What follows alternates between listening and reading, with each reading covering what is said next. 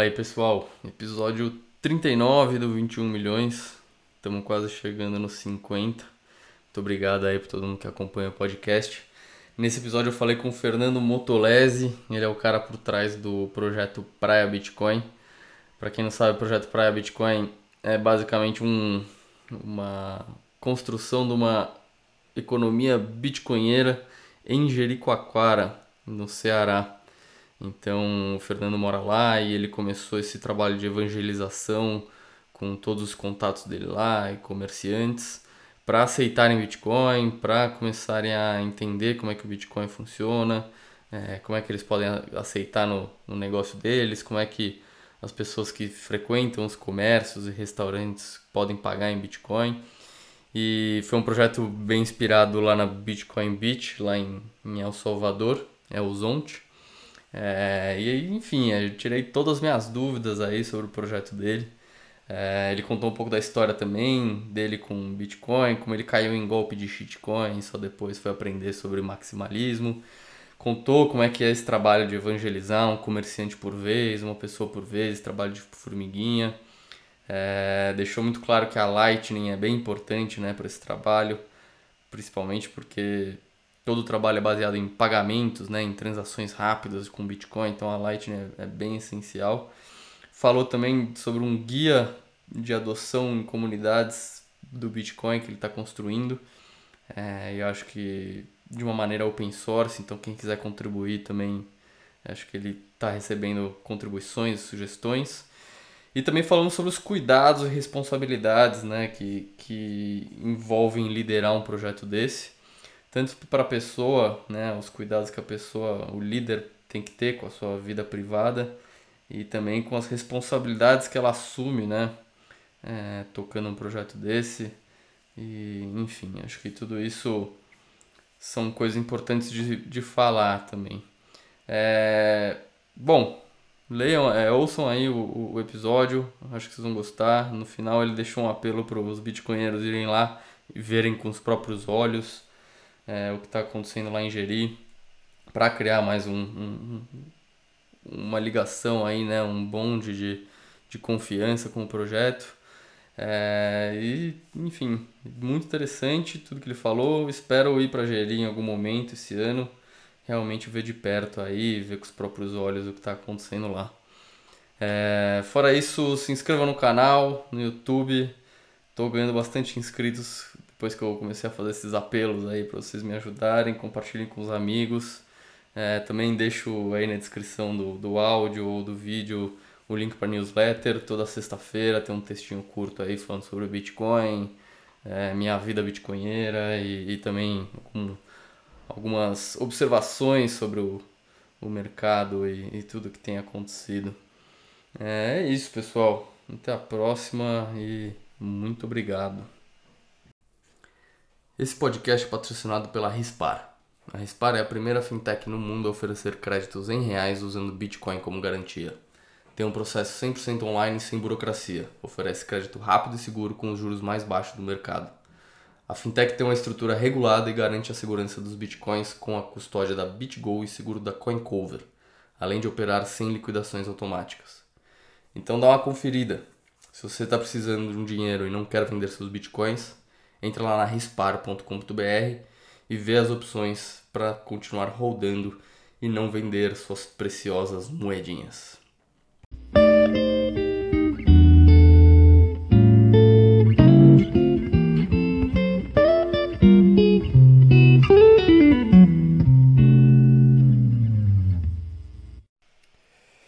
Fala Fernando, Fernando Motolés aqui com a gente no 21 milhões. Ele é o cara aí por trás do projeto Praia Bitcoin, que tem como objetivo evoluir a adoção do Bitcoin focado lá na praia de Jericoacoara, no Ceará.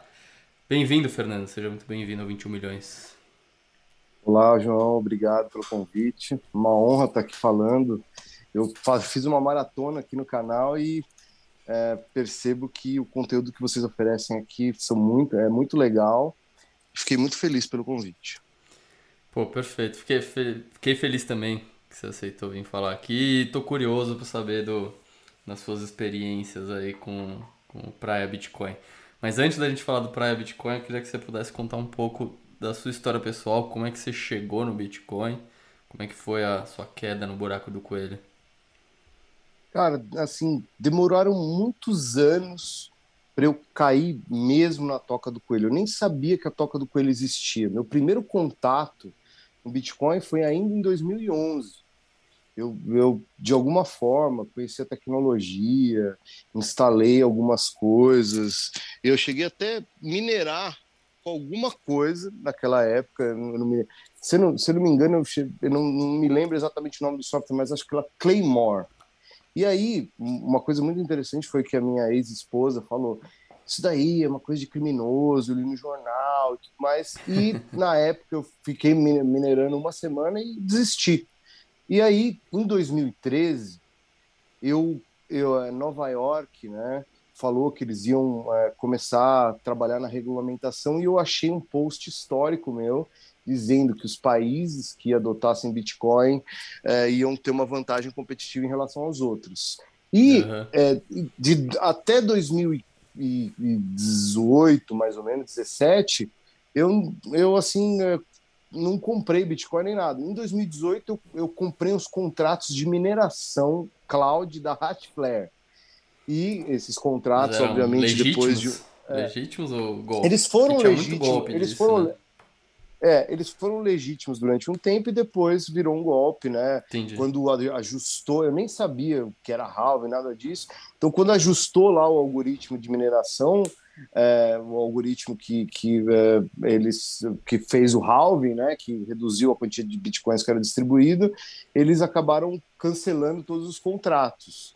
E aí Entendi. a gente Puxaram o tapete da galera. Naquela, é, a gente tinha o costume naquela época de comprar e reinvestir no hash rate, né?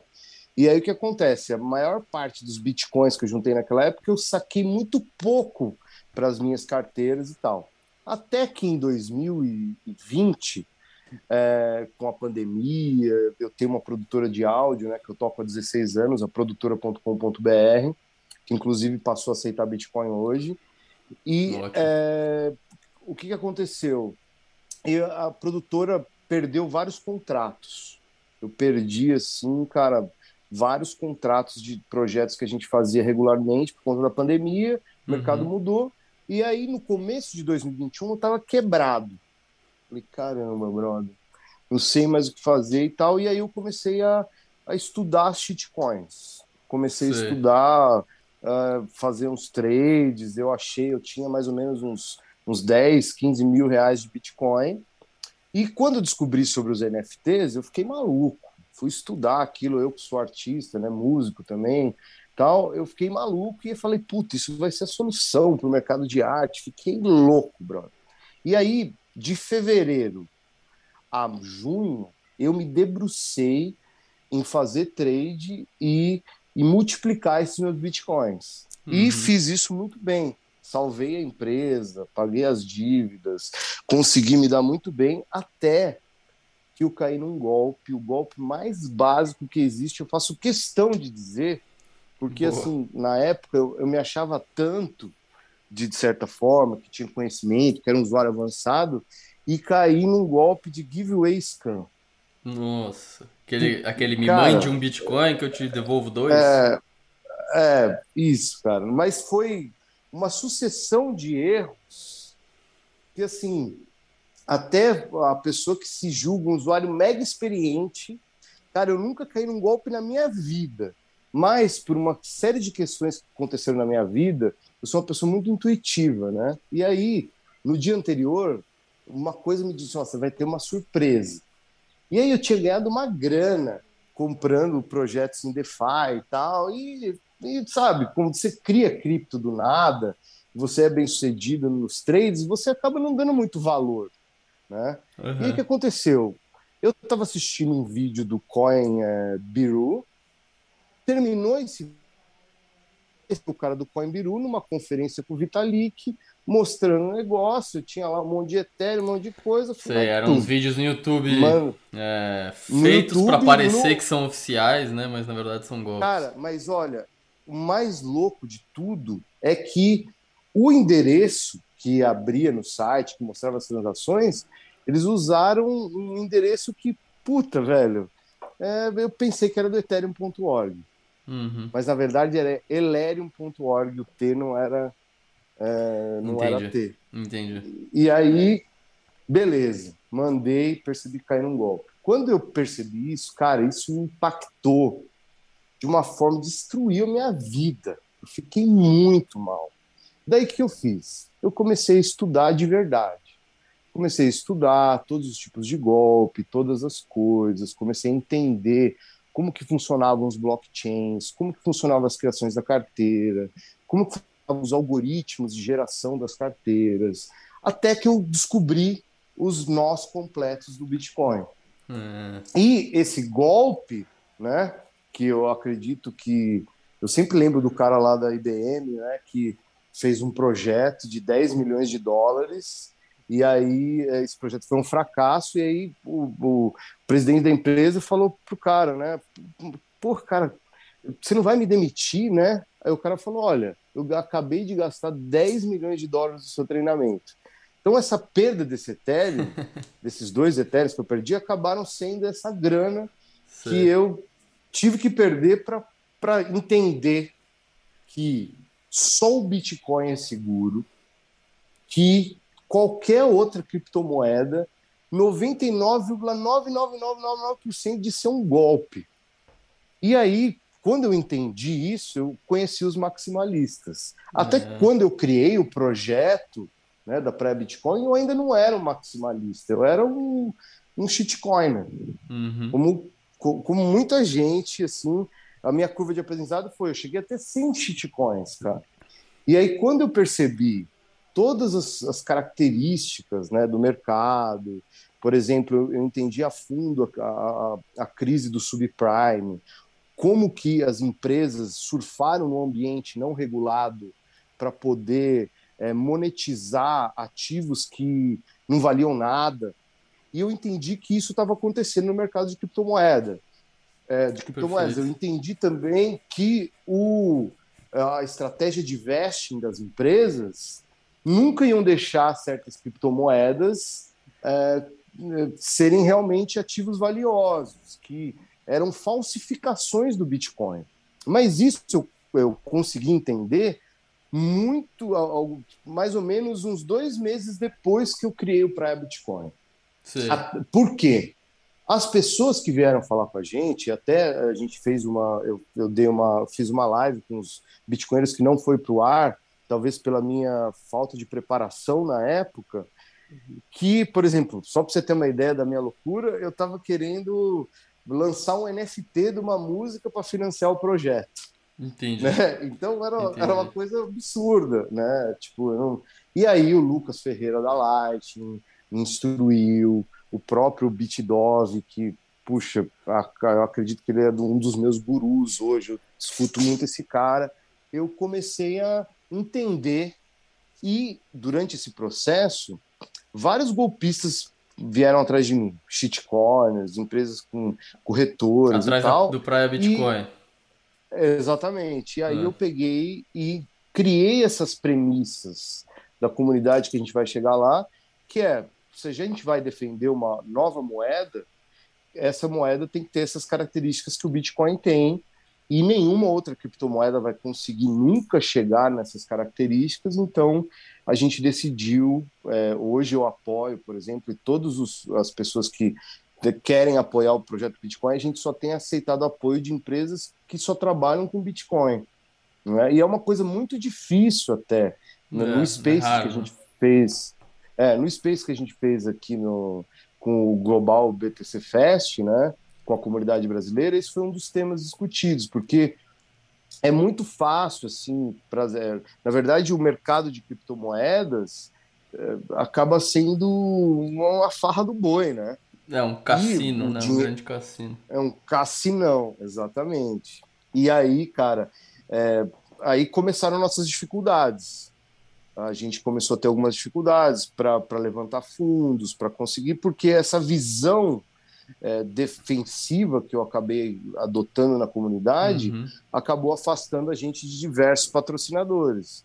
Então, sei lá, por exemplo, é, os, os, maiores players hoje que estão no mercado são empresas que estão adotando as shitcoins e querendo vender token de clube de futebol, cara. É. Então essas empresas não são confiáveis, né? Porque esse entendimento que qualquer shitcoin tem uma estratégia de vesting, qualquer qualquer shitcoin é pré-minada, o 99% delas são pré-minadas. Você quer esclarecer o que, que é a estratégia de vesting, só para ficar claro para os ouvintes?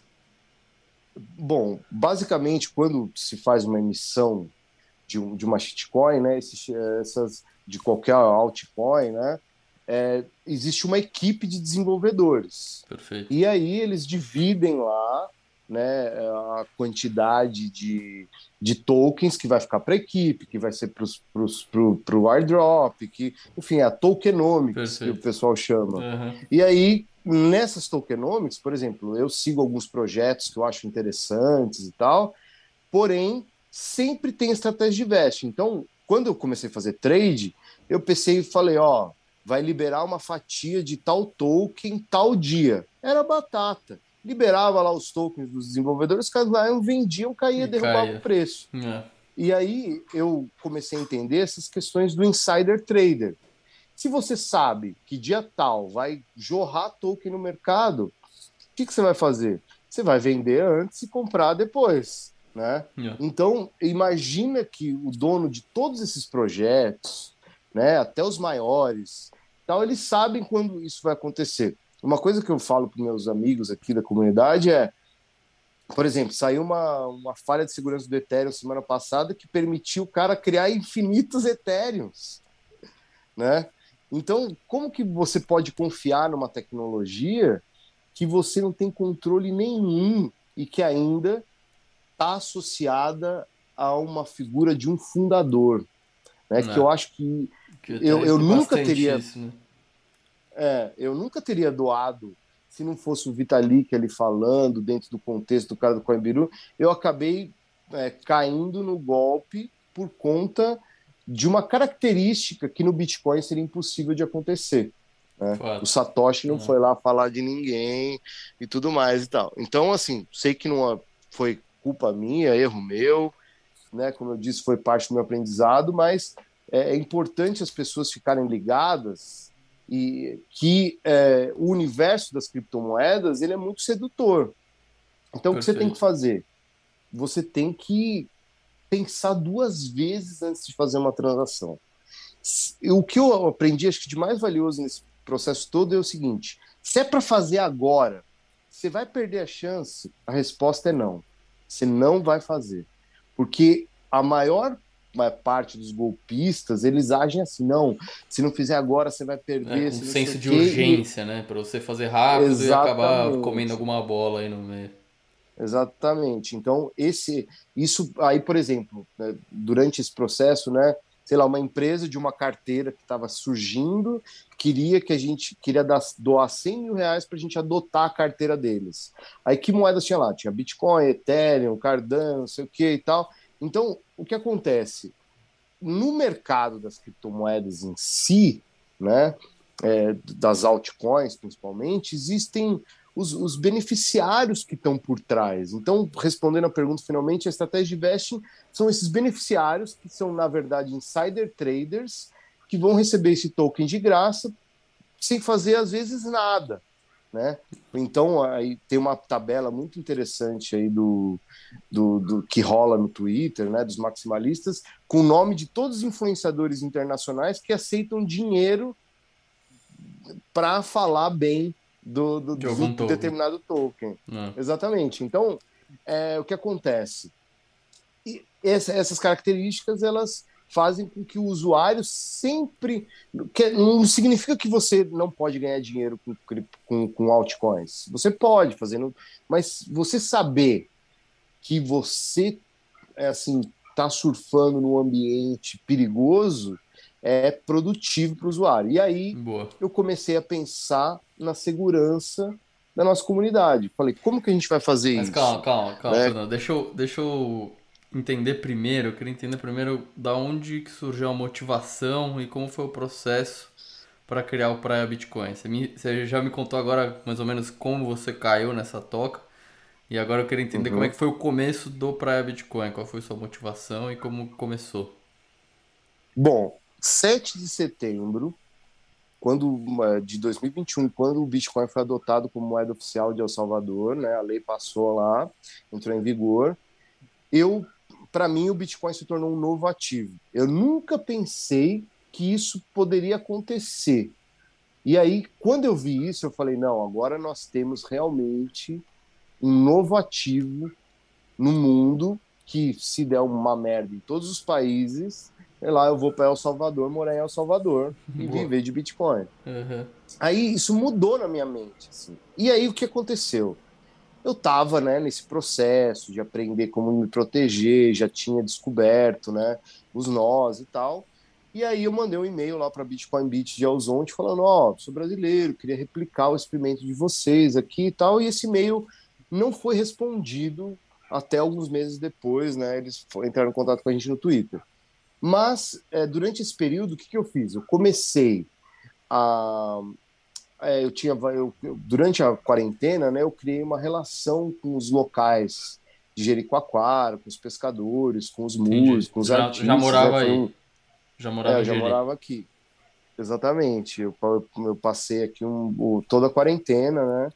E aí esse contato me fez perceber que aqui é um, é um lugar onde as pessoas estão muito abertas, elas são meio avessas ao Estado, né?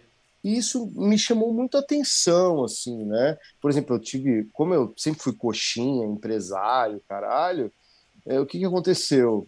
Eu, eu, é, eu sempre pedi nota fiscal nos lugares, por causa que eu faço a contabilidade da empresa, uhum. e aí eu precisava dessas notas para tipo, justificar essas despesas e tal. Sim. E aí, cara, o supermercado não dava nota fiscal. E, tipo assim, um dia eu cheguei e falei pro dono do mercado, falei, olha, bicho, se eu aparecer aqui e você me der essa notinha debaixo do caixa, eu vou ligar para a Receita Federal.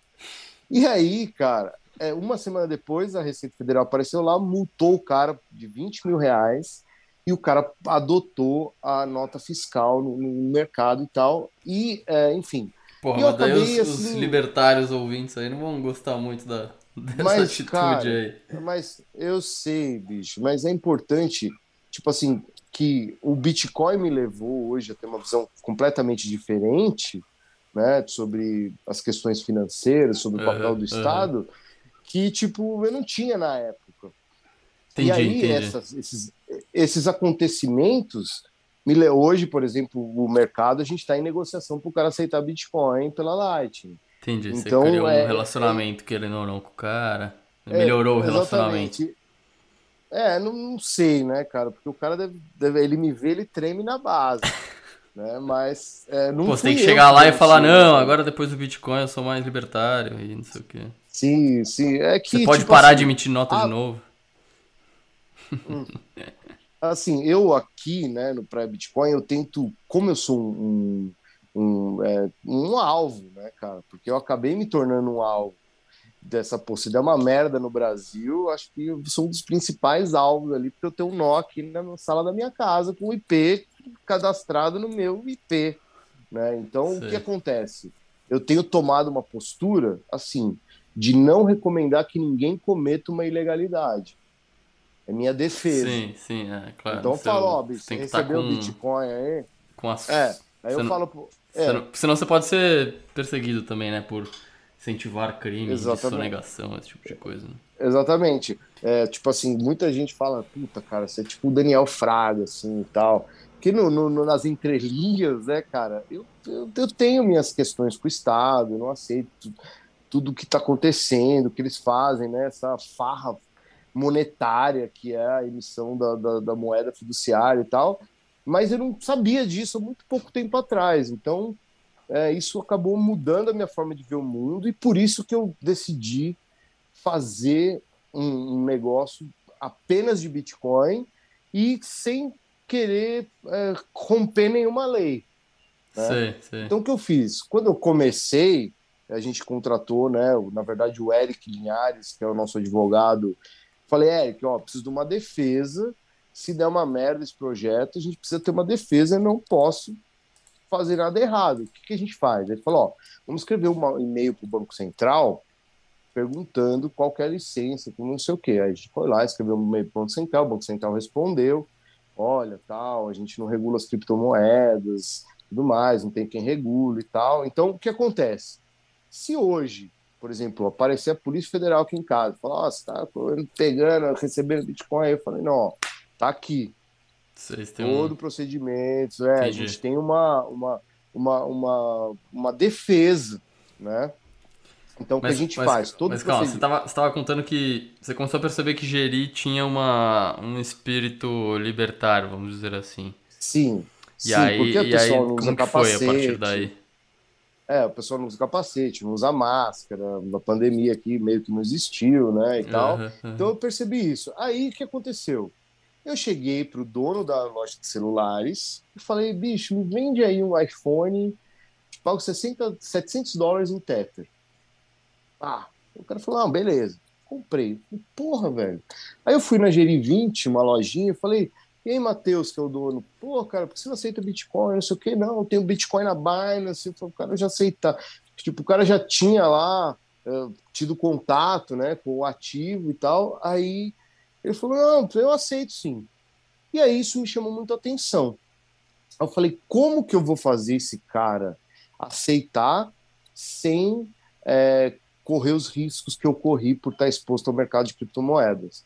E aí nisso foi nessa época, né, mais ou menos 7 de setembro, eu mandei lá o e-mail para Bitcoin Beat e comecei a, a conversar com as pessoas. Então, a primeira parte do nosso guia, que todos os procedimentos que eu adotei estão escritos, né, estão documentados nesse guia prático de adoção para comunidades, onde eu estabeleci as premissas que eu fui, é, o, todo o conhecimento que eu adquiri fazendo isso, eu documentei para dizer, ó, qualquer comunidade que quiser implantar, se ela seguir esse procedimento, pelo menos ela vai estar mais segura.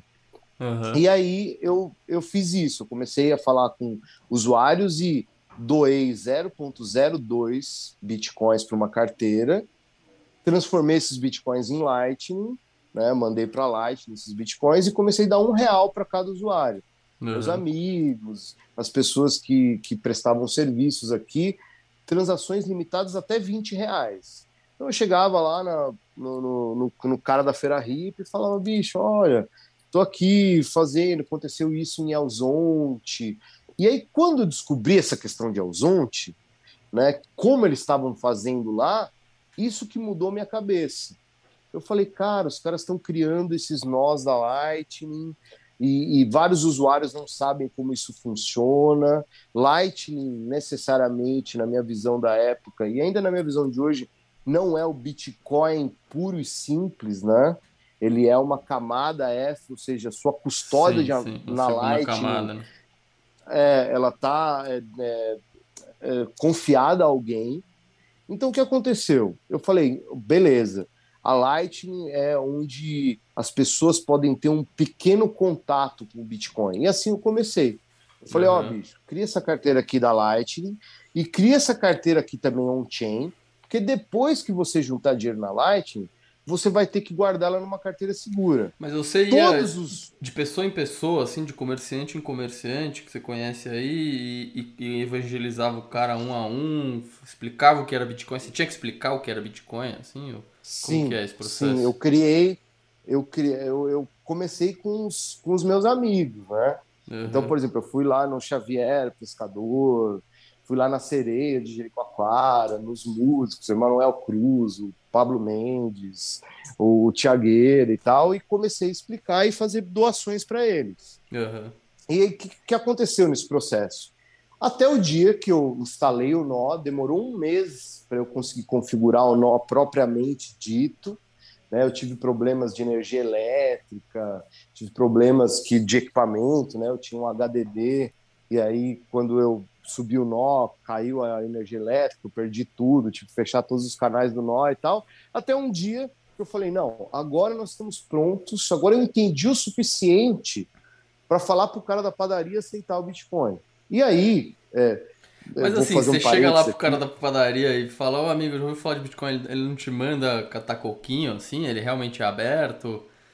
Qual, cara, como que é esse processo? É porque essa relação que eu criei com a comunidade foi a abertura inicial. Entendi. Como os caras entendi. sabem que eu sou uma pessoa honesta, que eu tô nessa busca, né? Tipo, uma busca meio Entendi. espiritual. Então você alavancou sabe? todo um, um- um relacionamento que você já tinha, na verdade, né? Com a Sim, comunidade. com todas as pessoas que estão, e eu aprendi isso com o Michael Peterson. Por quê? Lá nos vídeos que o Michael Peterson fala o que ele fez, o que, que ele falou? Ele usou o Bitcoin como ferramenta para tirar as crianças de contato com gangues, e ele fala que para você fazer a adoção de um lugar, você precisa ir lá várias vezes, ensinar várias vezes, gastar várias vezes. Uhum. Então a padaria era um dos lugares que eu mais ia. E eu falei, olha, se é, então eu, o que que eu pensei? Eu falei, eu vou eu, para eu criar minha economia local, eu preciso de lugares onde os locais gastem o dinheiro deles e todo mundo compra pão, todo mundo toma café, todo mundo come um lanche. Então a padaria acabou sendo o meu o meu é, assim case. Né? Sei, eu falei, não, se sei. eu conseguir que a padaria aceite e tal. Então, o primeiro processo da padaria foi, seu Cabral, seguinte, ó, tem o Bitcoin, essa moeda que foi criada por um grupo de anônimos, né, um cara chamado Satoshi Nakamoto, junto com outras pessoas, e essa moeda, que só existem 21 milhões dessa moeda, que é emitida de uma maneira super justa, nunca na história da humanidade aconteceu nenhum ativo que tivesse essa segurança e tal. Nós queremos que o senhor aceite Bitcoin como forma de pagamento. Você não vai ser investidor de Bitcoin. Quando algum estrangeiro ou eu vim aqui na padaria do senhor, nós vamos pagar em Bitcoin. O senhor vai receber e vai guardar esse Bitcoin. E, de certa forma, você vai acabar se tornando um investidor de Bitcoin com o tempo. Só que nós vamos começar fazendo transações de 5, 10, 15 reais. E aí o senhor não tem nada a perder. Se você quiser vender esse Bitcoin para mim depois, eu posso até comprar do senhor. E aí ele falou: não, beleza. Aí eu fui lá e jantei, cara. Comi arroz, feijão, bife, tirei até uma foto. Tem lá no Instagram. Uhum. Aí, pum. E aí paguei. Ele criou uma carteira na Blue Wallet da Lightning e criou uma carteira on-chain também. Eu falei, ó, você vai precisar dessas duas carteiras. Essa daqui é sua conta corrente, que você vai deixar aí só um pouquinho de dinheiro. Quando você juntar bastante dinheiro nessa conta, você vai mandar para essa. E aí eu já fiz o processo para ele assim.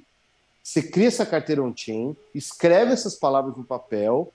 Tá vendo esse número aqui, a sua ex-pub? Você vai colocar essa carteira aqui e você não vai conseguir movimentar ela, você só vai ver o saldo dela. E aí sua segurança vai ser melhor. E aí, beleza.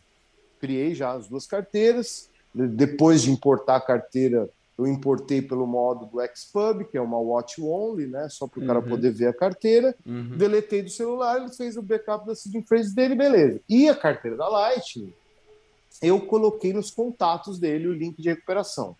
Falei, ó, você perdeu o celular, perdeu alguma coisa, o seu link de recuperação está aqui. Você não mantenha muitos fundos aqui, porque você pode perder se perder o celular. Ah, tá bom. Foi assim que começou. E aí o cara foi lá, e a gente. E aí, isso, o que, que fez? Quando a padaria Santo Antônio passou a aceitar, eu, eu tive já um argumento para chegar nos outros locais. Então, Entendi, é, entendi. antes, é, tipo, ó, a padaria Santo Antônio tá aceitando e tal. Sei. E aí isso É me uma padaria famosa a- da, da cidade e tal. é, exatamente. Mas antes disso, a primeira transação de cripto de Geri foi essa, essa compra do celular da Apple Geri, que na verdade eu não usei Bitcoin, eu usei o Tether. E aí eu fui já na Apple Geri e falei, não, agora a gente só defende o Bitcoin e tal, vamos aceitar Bitcoin, vamos aceitar Bitcoin, eles passaram a aceitar Bitcoin. E aí a Apple Geri, é, a Bybug, uma agência de viagens, que também passou a aceitar, é, e mais uns quatro ou cinco estabelecimentos. Só que começaram a surgir os problemas. Por exemplo, não era sempre que o seu Cabral estava na padaria. E aí, como que ele ia receber esse dinheiro se ele não estava lá com o celular dele? Uhum. E aí, é, todo o trabalho que a gente está fazendo hoje, né, que é es- escrever esse manual do Guia Prático para Adoção em Comunidades, acabou é, fazendo um sentido. Porque qualquer comunidade que for adotar o Bitcoin como forma de pagamento e, e ter uma camada de proteção extra, ou seja, não confiar a custódia é, para ninguém, né, ou ser um, um, um usuário soberano, uhum. ele vai precisar desses conhecimentos. Então, assim, obviamente que aqui a gente ainda não chegou ainda a ter nenhum usuário rodando o próprio nó.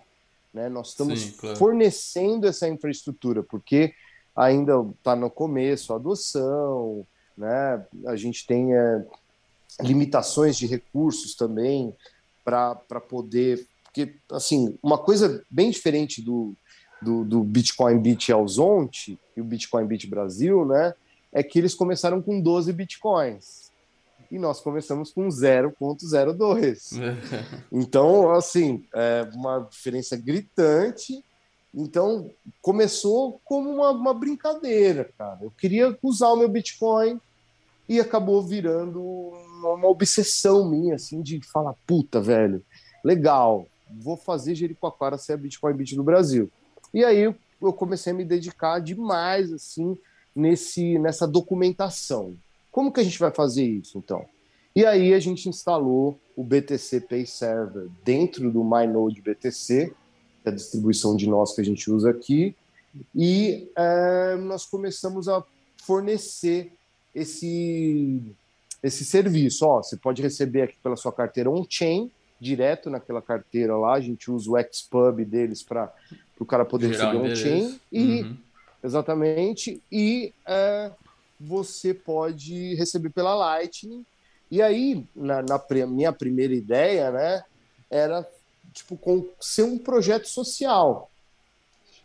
Só, e aí que eu fiz? Eu, a gente cobrava 2% para o cara receber pela Lightning 1% era doado para o Xavier Surf Kids e 1% ficava para Bitcoin. E a gente fazia um. O que, que acontece? É, esse foi o nosso primeiro desafio de desenvolvimento. Nós recebíamos esse pagamento no nosso nó. Mas como que a gente ia mandar para a carteira do estabelecimento? Né? Então, o que a gente fez? A gente passou a usar o LN Bits.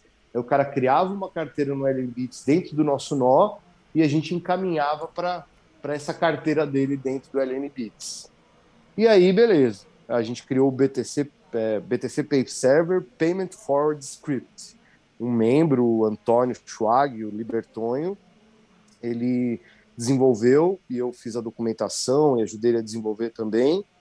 E a gente desenvolveu esse script que está no nosso Git, inclusive, uhum. que permite você que está rodando uma implementação do é, BTC Pay Server, você encaminhar para qualquer Lightning Address ou qualquer carteira LN Bits com o LND Hub Extension ativado, é, sem ter acesso aos fundos do usuário. Né? Então, por exemplo, eu posso mandar para a BIP, eu posso mandar para qualquer carteira que hoje tenha o Address. Então, hoje Entendi. a gente está nesse passo da implementação. A gente tem evitado ao máximo ficar com a custódia do usuário por diversas questões, né? é, inclusive legais. Então, o que a gente tem feito? Por exemplo, a Padaria Santo Antônio quer abrir uma conta na BIPA. Só que o que acontece? A BIPA não aceita pessoa jurídica, entendeu? Então, é, a gente está esperando o mercado evoluir para poder ir um pouco mais longe Entendi. também. Entendi. E... Mas assim, então, idealmente, é, idealmente, você quer espalhar aí Bitcoin por gerir inteira. É, Sim, eu, eu, entendo, eu entendo sua motivação, eu entendo seu ânimo. Agora, minha dúvida é o seguinte: por exemplo, você chega lá no seu Cabral e explica: ó, oh, isso aqui é uma, uma carteira fria, isso aqui é uma carteira é, Lightning, isso aqui são as palavras, tem que guardar, você não pode perder isso. É, e, e, cara, o cara realmente ele tá animado. Qual que é a motivação dele de fazer todo esse esforço de aprendizado e de uma nova tecnologia? de um novo conhecimento técnico que ele tem que adquirir? Qual que é, qual que é a motivação pois dos é. comerciantes? Então, a primeira motivação que eu uso, assim, que vale a, né, que, que acaba com qualquer pessoa anti-Bitcoin, é o seguinte, que é o case do Collor. Falei, ó, oh, o senhor lembra do Collor, seu, seu Cabral? Sim. Lembra lá que confiscaram as poupanças e tudo uhum, mais? Uhum. Se o seu Bitcoin estiver aqui nessa nem o Papa consegue tirar do senhor. Esse argumento, cara, ajuda muito. O cara falar, ah, entendi. Aí, outra coisa que eu falo também é sobre o dinheiro alternativo. Então, existem todos os dinheiros do mundo, né, as moedas fiduciárias, que você foi obrigado a aceitar. Foi lá o governo americano e falou: não, vocês vão ter que usar o dólar, na, na zona do euro, o euro, no Brasil, o real. E o que acontece? O suprimento dessas moedas, nós não temos controle nenhum. Ou seja, o Bolsonaro vai lá, ou qualquer presidente vai lá de qualquer país, e às vezes nem são os presidentes que tomam essas decisões, né? É. São, uh, são entidades privadas que controlam o Banco Central, é importante o usuário saber disso. Os caras imprimem dinheiro à vontade.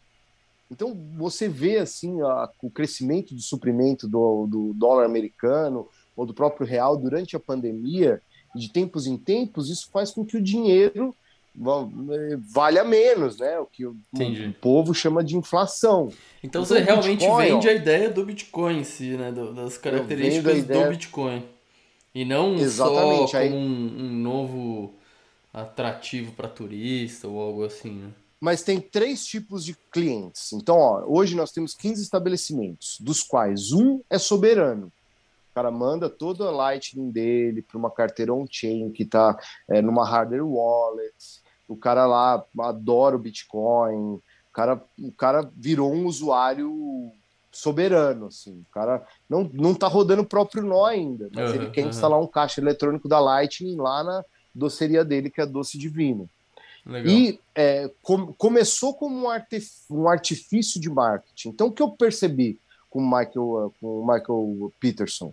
Ele falou o seguinte: ó, você vai precisar várias vezes para para realmente o estabelecimento adotar o Bitcoin. Então, o que eu vou? Toda vez que eu vou lá, eu dou uma, uma dose da, da pílula laranja para os caras. Entendi. Falo isso, mostro, ensino sobre o how, ensino sobre as coisas e tal.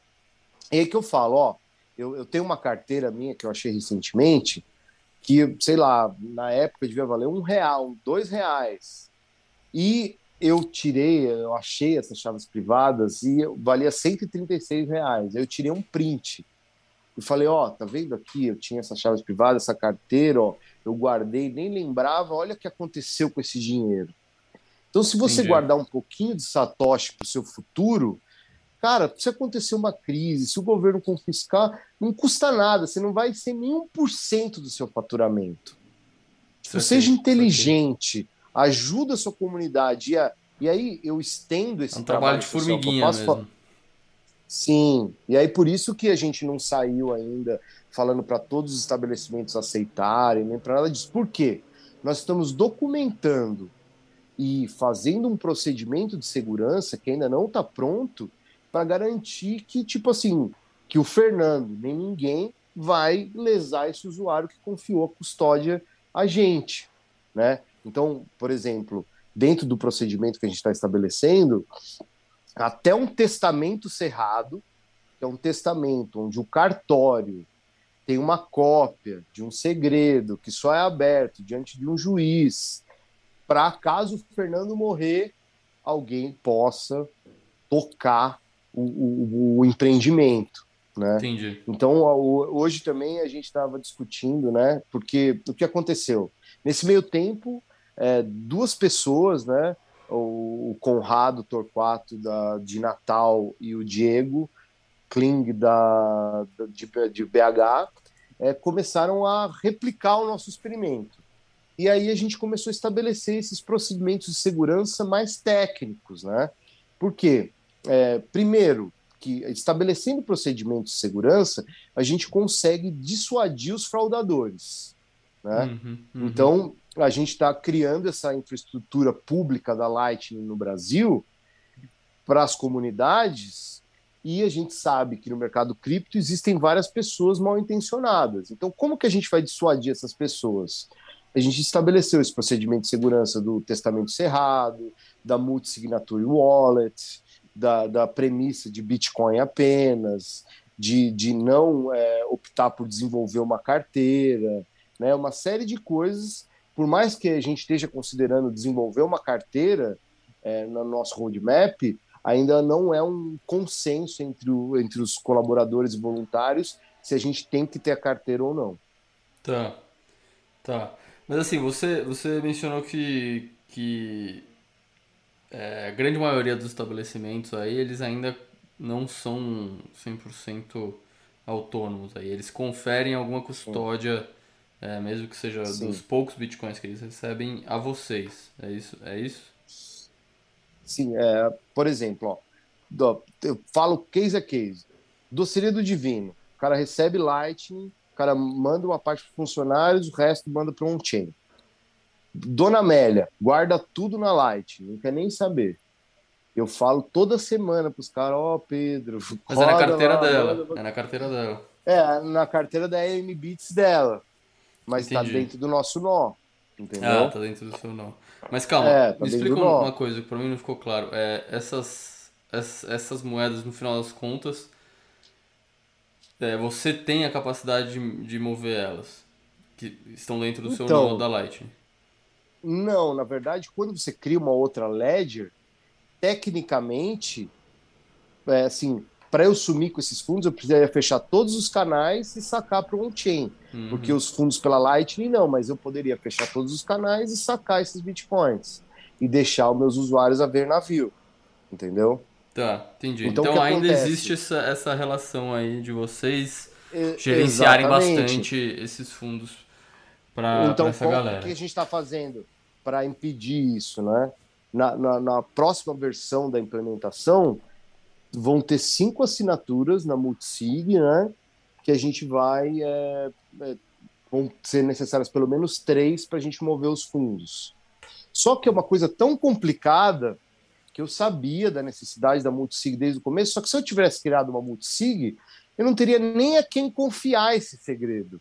Né? Uhum, uhum, Hoje a gente tem o pessoal da Bitcoin Natal e da para Bitcoin é, BH que estão junto com a gente e estão elaborando junto com a gente esse procedimento de segurança.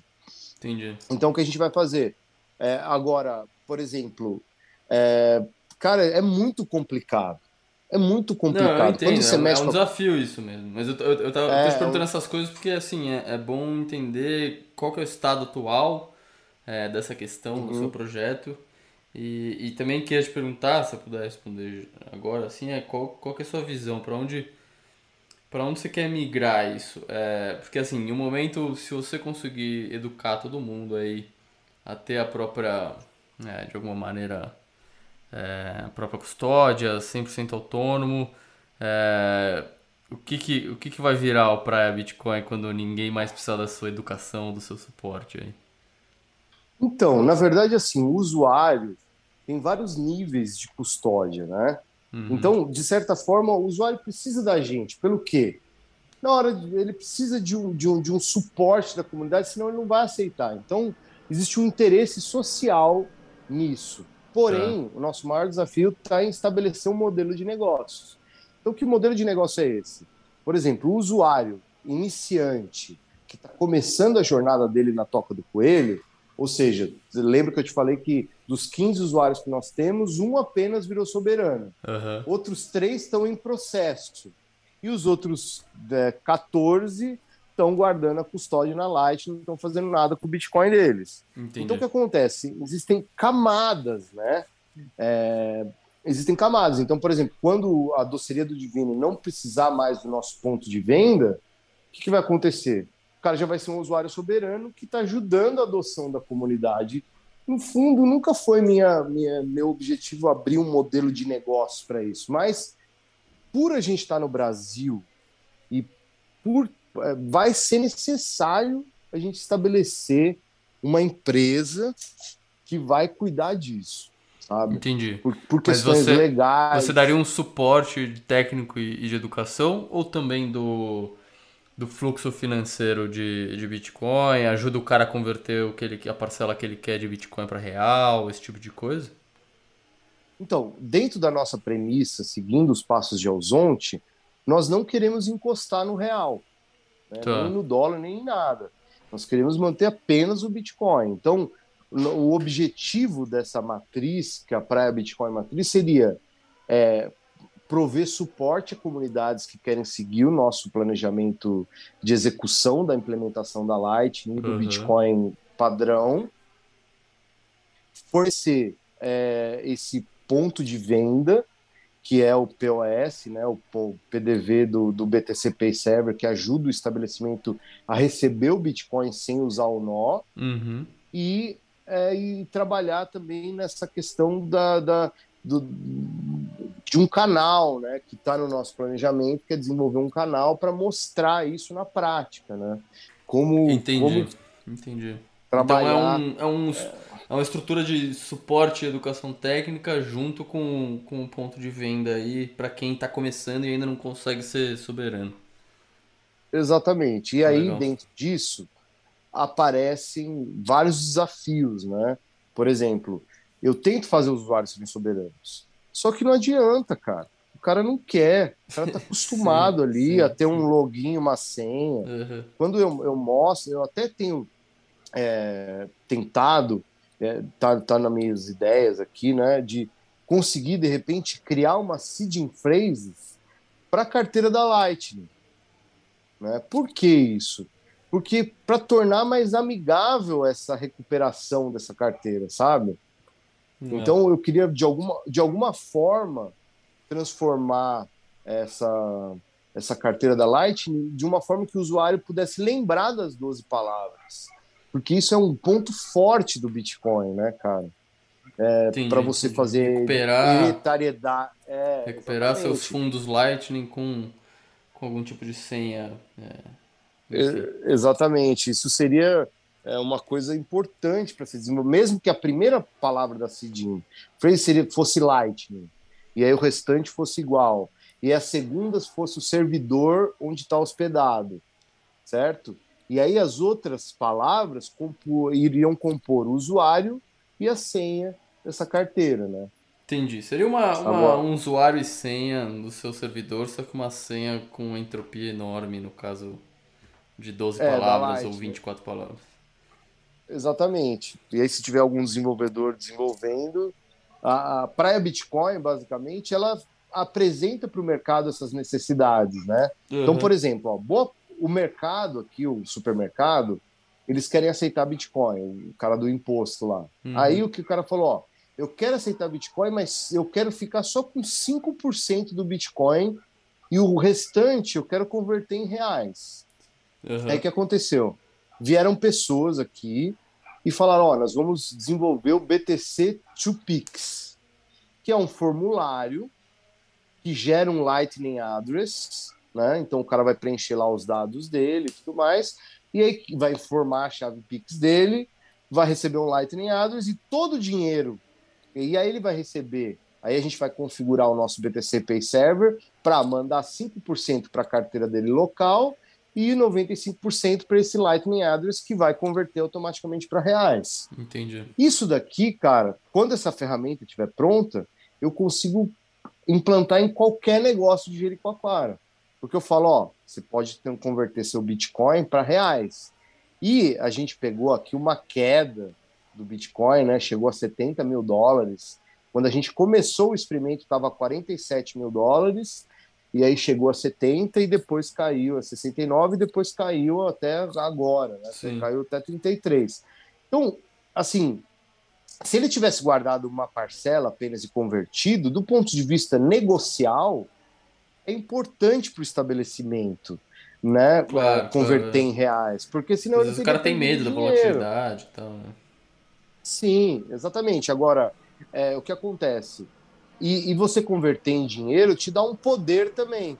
Porque, por exemplo, se o cara tivesse convertido em dinheiro naquela época, guardado esse dinheiro, hoje ele poderia comprar com 50% de desconto. Então, é, eu acabei tendo uma visão um pouco mais pragmática da, da, da implementação do Bitcoin, porque eu, como empresário, também sei que, por exemplo, eu estou recebendo Bitcoin, eu preciso pagar aquilo ali. O que eu vou fazer? Eu vou armazenar o Satoshi da minha margem de lucro do que eu posso arriscar perder. Uhum, né? Uhum. Então, essa é uma ferramenta importante para a gente agora. Então, a gente já tem duas opções. Né? A primeira opção é OpenNode. OpenNode.com cobra 1% para converter para reais, mas demora um dia útil para esse dinheiro cair. Então, por exemplo, o que, que a gente precisaria fazer? A gente precisaria estabelecer uma empresa, um CNPJ, que ia comprar o Bitcoin do estabelecimento, vender ele na OpenNode receber o dinheiro em um dia útil e, e, e automaticamente, quando ele vendesse para nós, a gente ia ter que ter fundos para mandar para o cara. E aí o que a Sim. gente pensa? Não vale a pena, porque assim o trabalho que a gente está fazendo, vamos supor, se a gente faturar um milhão de reais, 1% é 10 mil, cara. 10 mil não paga a minha operação aqui, entendeu? Sim. Então, o que, que, que, a gente, que, que a gente pensou? Atuando como um projeto social e atuando, por exemplo, como uma empresa que fornece o conhecimento para uma comunidade que precisa é, instalar o Bitcoin, eu acho que a gente tem muito mais chance de faturar e continuar com o nosso objetivo seguindo a iniciativa de Alzonte. Mas faturar, é faturar como nesse, nesse modelo de, Por exemplo, ó, de estrutura lá, social? De... O governo da Nova Zelândia procurou a gente para implantar o sistema lá. Então, beleza. É, eles podem pegar nosso guia e fazer de graça, ou eles podem contratar para a Bitcoin para executar Entendi. a implementação consultoria. lá e treinar lá. Exatamente, uma espécie uhum. de consultoria. Uhum. Aí, por exemplo, o que, que a gente está tentando fazer para consolidar essa consultoria? Nós estamos Mas, implementando. Calma, o governo da Nova Zelândia você usou como um exemplo ou eles realmente contactaram vocês? Uma pessoa, né, desenvolvedora do governo da Nova Zelândia, se interessou em, em replicar mais, lá. Entendi, entendi. Exatamente. E aí uhum. que a gente fez? Na época a gente não tinha o um manual, né? Então o que acontece? O manual começou a ser escrito para atender essa demanda, porque muitos usuários, né? Como eu tinha uma história com as shitcoins no passado, tal, muitos usuários falam, é, ele é shitcoin, ele vai vender aí. Pra... Então o que acontece? Eu comecei a adotar medidas para falar, não, velho, tá aqui minha documentação, todo mundo que tornar eu falei, o processo mais transparente. É, exatamente, uhum, exatamente. Uhum. Porque se não tem essa transparência, o que acontece? Qualquer golpista pode ir lá na sua comunidade e depois de um ano sumir com os bitcoins de todo mundo. Sim, entendeu? É. E tem tantos riscos, cara. A Lightning, só para você ter uma ideia, que ó, vou deixar muito usuário de cabelo em pé agora. A Umbrel é a distribuição da Lightning, é a distribuição do, dos nós, né? Que 90% é dos nós estão usando Umbrel, certo? Nos avisos de segurança do Git da Lightning, fala, ó, não coloque nenhum fundo aqui que você não esteja preparado para perder. Sei, é, na Lightning Olha, ainda é, é um aviso comum esse, né? Pois é. Então, por exemplo, no meu caso, que eu tive lá com a filha da dona Amélia, a Jaquel, ela falou, ó, oh, Motolese, sei não, mas acho que você vai sumir com o dinheiro de todo mundo. Aí, cara, isso, mano, foi assim, uma divisor de águas do projeto. Falei, não, brother, se eu não conseguir provar para essa mulher que isso é inviável e mostrar a documentação para ela, eu não estou preparado ainda para continuar com a expansão. E aí o que aconteceu? Eu dei um, um passo para trás, parei de abordar os estabelecimentos e comecei a desenvolver esse procedimento de segurança que está quase no final né? A gente fez toda a parte né, técnica de criptografia dos discos, da geração correta das máquinas virtuais que podem ser migradas para qualquer ambiente virtualizado e tal. E agora a gente está nessa parte do testamento cerrado, da estrutura jurídica, da responsabilidade legal, que o, a comunidade que optar por seguir o nosso modelo de implementação, ela vai receber tipo um selo, um selo de falando, ó, essa comunidade aqui implementou as boas práticas. De certa Entendi. forma, o seu fundo da Lightning, dentro desse nó, ele vai estar tá mais seguro do que lá na Blue Wallet, porque nós sabemos quem são os donos e eles aceitaram ter uma responsabilidade legal sobre os fundos desse usuário. Entendeu? Entendi. entendi. Então, acaba, é, tipo assim, é, né, eu acabo defendendo a causa libertária, acho muito interessante e tal, mas do ponto de vista é, corporativo e regulatório, é, como a gente tem uma, uma, uma, uma, presença pública, nós temos que. Nós somos obrigados a respeitar a legislação, né, cara? Então. Claro, é, se, é uma, se você é, vai atrelar é. seu nome a alguma responsabilidade jurídica, né? Você, você vai ter que usar o aparato jurídico do, do país que você está você tá Então, Enfim, ó, tá ninguém está né? pensando nisso. Ninguém está pensando nisso agora, né? A Lightning é meio que, é, como que eu poderia dizer? Puxa, cara, por exemplo, vamos fazer uma comparação simples. No, no Binance Smart Chain, tem lá 120 e tantos mil bitcoins. No, na rede do Ethereum também tem milhares de bitcoins. Não sei o número exato, mas tem mais de 100 mil também. É, o, o w, WPEG, né? E também o, o, o BTC é, o PEG também, que é o que está na, na Binance. Todos esses têm milhares de bitcoins lá. Uhum. E aí, é, na Light, nós temos 3.400 bitcoins travados na rede. O que, que isso diz para mim? Primeira coisa, vou voltar lá para a questão da criminalidade. O que acontece? Quando um, alguém rouba alguma coisa no ambiente virtual, e eu, como fui atrás lá dos hackers russos, que eu caí no golpe do giveaway, e fui atrás de saber onde que esses fundos foram parar, que aconteceu? O cara converteu Ethereum no USDT e converteu do USDT para Bitcoin na rede da Binance. E foi lá e comprou um token vagabundo. Então, o que aconteceu? É. é. Esse, esse caminho, esses bitcoins que estão na rede da Smart Chain, esses bitcoins que estão na rede do Ethereum, em outras versões é, Rapids do Bitcoin, eles acabam sendo um destino é, assim que, que, que, de fundos que, que não são muito autênticos, sabe?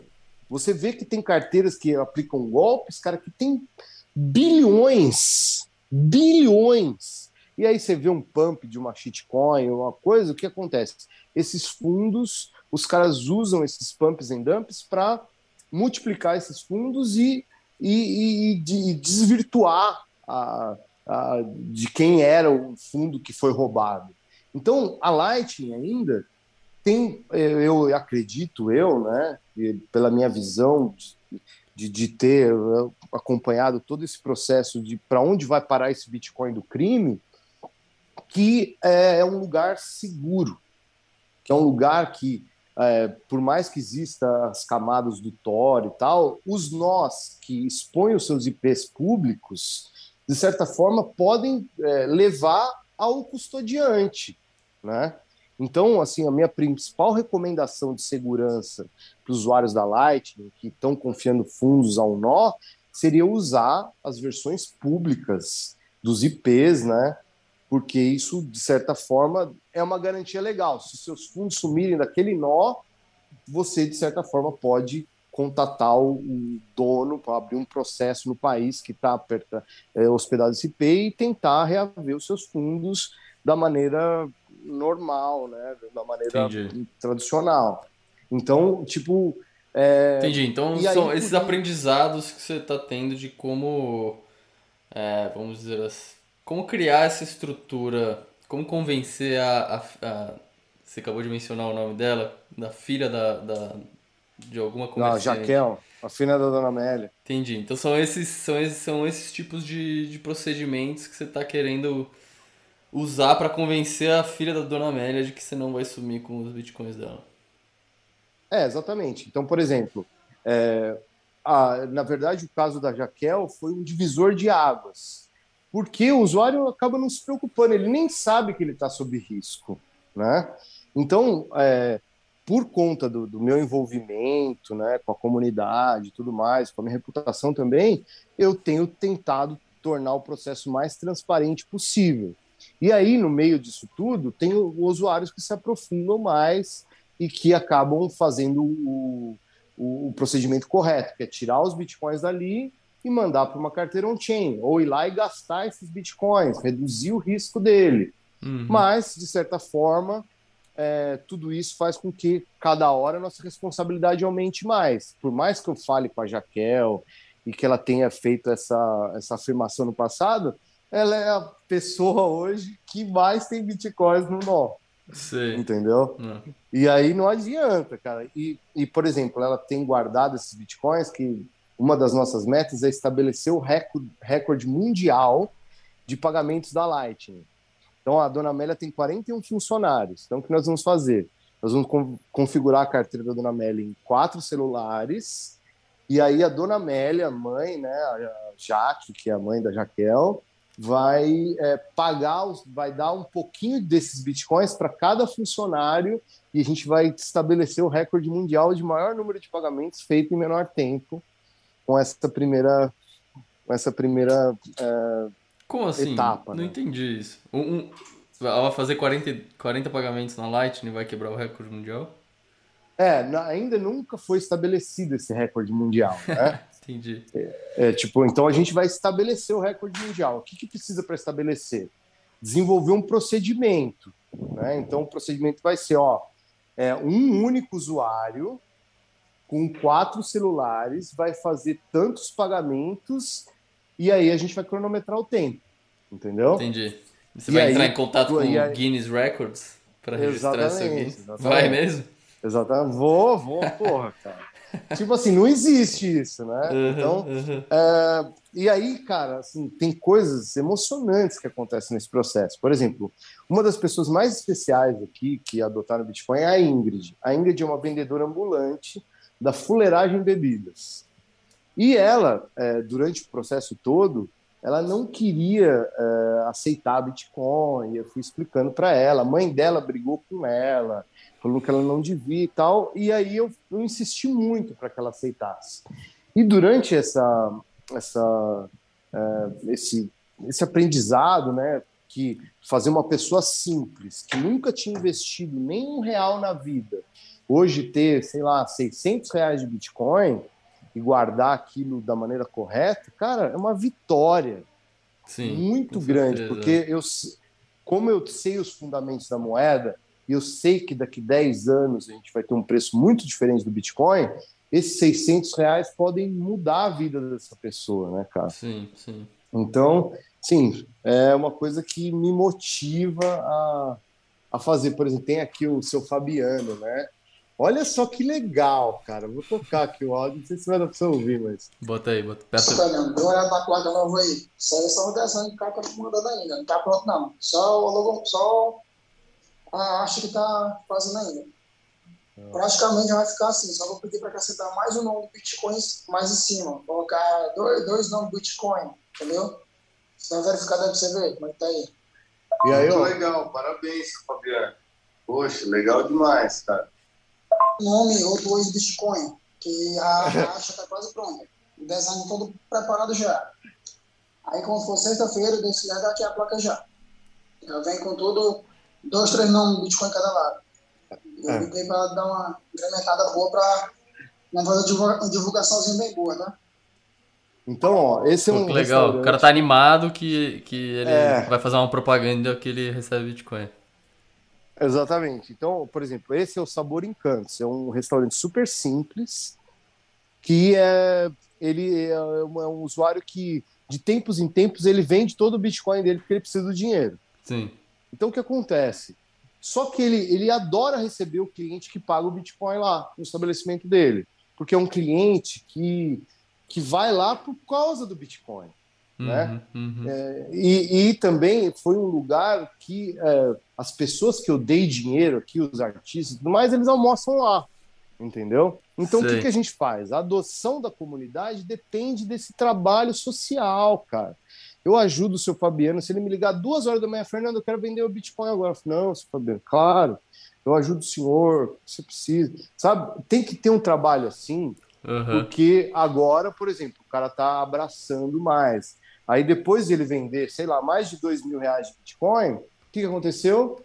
Ele, não, agora não vendo mais. Entendi. Ele quer mas ficar com a mal parte. ele sabe, mas mal ele sabe que ele fez um excelente negócio. Claro porque todos os bitcoins que eu comprei dele caíram 50%. pois é. Entendi. Pois é. Ele fez um excelente negócio. Então, dentro desse processo, assim, muita gente pergunta: pô, cara, por que você não vai em todos os lugares, faz todo mundo aceitar e tal? Porque senão a adoção não acontece. Então, o que a gente vai fazer quando tudo estiver pronto? Ou seja, o testamento cerrado, a multisig, todo o procedimento adotado, as duas comunidades seguindo e uma terceira já por vir.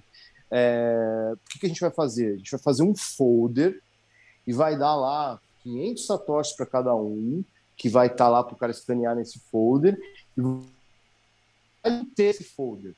falando, né? Por que, que o cara precisa aceitar Bitcoin, como que ele aceita e como que ele ser um usuário soberano. Que ele vai criar a carteira dele da Lightning e a carteira dele é um chain. Tá, é calma, esse folder é pro, é pro, pro comerciante aceitar. Você vai distribuir para os comerciantes na, digerir. É, na verdade a gente vai distribuir para a cidade inteira.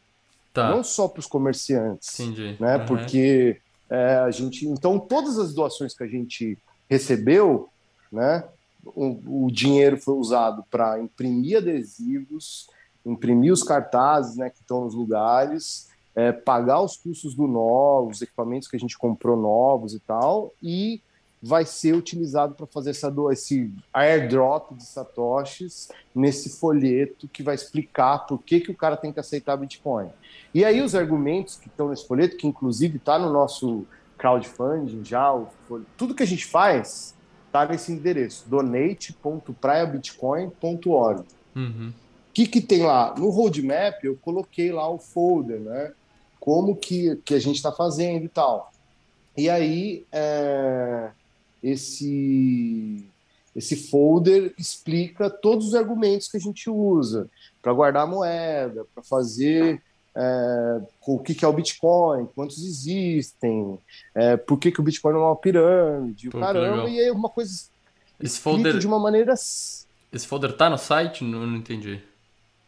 Esse folder tá na nossa campanha de crowdfunding, lá no roadmap, é tá. donatepraiabitcoin.org Aí lá no roadmap tem uma que está em inglês esse, esse negócio, tem uhum. lá é, write a folder how to use Bitcoin under Open Development. Aí qualquer pessoa que quiser contribuir pode ir lá também abrir o link, ah, mandar mensagem Legal. e tal. Abrir é, aqui. Tá lá. É. E aí nesse folder é, a gente explica, né? por que, que o Bitcoin é uma pirâmide, o que, que é a Light, quantos Bitcoins existem, como que o Bitcoin entra em circulação, o que, que é o Bitcoin, por que duas carteiras, onde armazenar minhas palavras sementes e link de recuperação da carteira, como não cair em golpes, passo a passo. E aí, se o cara é uma empresa e precisa de ajuda para implementar outras formas de receber, é, ele vai colocar. E aí vai ter lá o, o negócio do airdrop. Perfeito, incrível. Esse, você, me mandou também o, o guia prático para adoção, né? Que vocês estão desenvolvendo. Você me mandou num, num docs. Eu ia sugerir, talvez, para vocês colocar. Como tem muita coisa técnica nesse, nesse guia, talvez colocar no GitHub. Talvez atraia bons Sim. colaboradores. Sim, eu vou, eu vou colocar. É só a gente. Porque o que acontece, cara? Primeiro que é um trabalho sem fins lucrativos que eu faço, né? Uhum. Então, é, tipo, puxa, cara, assim, é, e teve um outro aspecto do experimento que prejudicou a minha vida pessoal. Por exemplo, saiu a Cointelegraph, falou uma, uma, numa matéria que eu era investidor de Bitcoin. Eu não sou investidor de Bitcoin, sou um usuário de Bitcoin. Uhum. E, e, e, um entusiasta da tecnologia. E aí que os caras fizeram? O dono da minha casa, que eu morava num lugar maravilhoso, eu trabalhei a vida inteira para conseguir um lugar tão bom, cara. Falou, não, agora que seu aluguel que era dois e meio, vai para seis. E aí o que aconteceu? Eu tive que sair da casa, Entendi. porque o cara leu no, Porto, no Vale do Acaraú, que eu era um investidor de Bitcoin, e eu me fudi. Tive que sair aí, cara, eu mudei para uma casa sem ar-condicionado, no fim da cidade, na vila, porque na época que eu tive que mudar, era alta temporada. E aí não tinha nenhuma casa disponível, eu tive que mudar para uma casa, estou aqui até hoje tal, pelo... Entendi, entendi. Porque, então, tipo, é, sim, a pessoa que de, decide ser um, um, um, um líder local, como a gente descreve aí no Guia de Ação da Comunidade, ele precisa tomar várias precauções. A primeira precaução é, tipo assim, cara, ser muito low profile. Porque, por exemplo, na rua, às vezes eu ando aqui, os caras, ah, o milionário do Bitcoin, não sei o quê. Sei, aí eu chego pro cara e falo, olha, bicho, não é, é, não é assim, cara. Olha aqui, cara, não é assim, não tem Bitcoin, não fala isso. Já pensou se um sequestrador tá passando ali? Até o pessoal do Explica Bitcoin escreveu uma parte do guia que é o Boas Maneiras do Usuário do Bitcoin, uhum. né? Que todo usuário como dinheiro, né? É preciso ter uma certa descrição para falar sobre isso. Então Perfeito. a gente. Perfeito. É, eu, eu sofri com isso, cara. Até eu dei um, um passo para trás, porque, é, tipo assim, minha vida pessoal foi muito impactada por, por liderar essa iniciativa, sabe? É, imagina. É, eu fiquei assustado, é, sei lá, né? É complicado, cara. Mas, então, mas como foi eu... esse processo? Você pode até contar um pouco sobre isso, eu acho interessante. É... Rolou uns sustos? Você é... lida melhor com isso? Você mudou algumas, alguns hábitos? Como que foi? Cara, foi assim, ó. Quando saiu a matéria do Cointelegraph, acho que foi o Cássio que escreveu, é, saiu, essa matéria foi replicada em vários portais de conteúdo. E aí o Google Header pegou essa matéria do Vale do Acaraú e subiu essa matéria lá no, no portal que todo mundo aqui de Jericoacoara lê. Então, ó, o cara da padaria, o cara da minha casa, todo mundo viu lá que eu era investidor de Bitcoin. As pessoas me conhecem aqui como músico, um produtor de vídeo, tudo mais. Então, quando eles souberam que eu mexia com Bitcoin, que eu não falava isso para ninguém, o que aconteceu? Os caras passaram. Várias pessoas chegam aqui na cidade e falam: Ó, oh, vou te apresentar o cara mais rico de Jericoacoara. Entendi. Isso é, não é verdade, é, é. cara. Não é verdade, cara. Não é verdade. Eu, cara, eu tô fudido assim, para pagar minhas contas, eu tenho filho e tal, então é Mas é isso, começou a pedir pro pessoal cara. parar de falar isso, como que foi esse processo? Eu peço, mas não adianta, mas não adianta, sei, cara. Sei. É, é, então o que que eu fiz? Eu tento, já nos novos pessoas que eu vou redipilar, eu tento é, falar pro cara, olha, bicho, eu não tenho Bitcoin, eu tô fazendo um trabalho social, não fala porque tem risco das pessoas e tudo mais, a gente não sabe, Sim. né? o que, que, uhum, quem está uhum. ouvindo e tal. Então, ó, é uma coisa assim que você pode passar meu contato, você pode falar que fui eu que te ajudei a implementar, mas deixa bem claro, cara, que é um, um objetivo social e tudo mais, porque sei lá, se um bandido aparece com um carro, leva o nó, vou demorar semanas para voltar esse serviço. Né? Sim, é, o então, próprio serviço da pessoa pensa... acaba sendo disruptado. Né? É, exatamente. Agora, os usuários, por exemplo, sei lá, o cara que é o divulgador do mercado, divulgador dos lugares e tudo mais, não adianta falar, os caras, é tipo, sabe aquela brincadeira de mau gosto que o cara faz porque sei. sabe que você não gosta? Sei, sei. É, mas virou mais ou menos isso, aí eu dou risada, falo, ah, vou te mandar, aí eu começo a zoar, né, cara? Entendi. Aí não tem jeito. É, mas eu acho que, assim, o importante dessa história toda é que é o seguinte, entender que existem diversos tipos de usuário, entender que é, a gente saiu do ambiente digital para o mundo real requer certas ações. Né?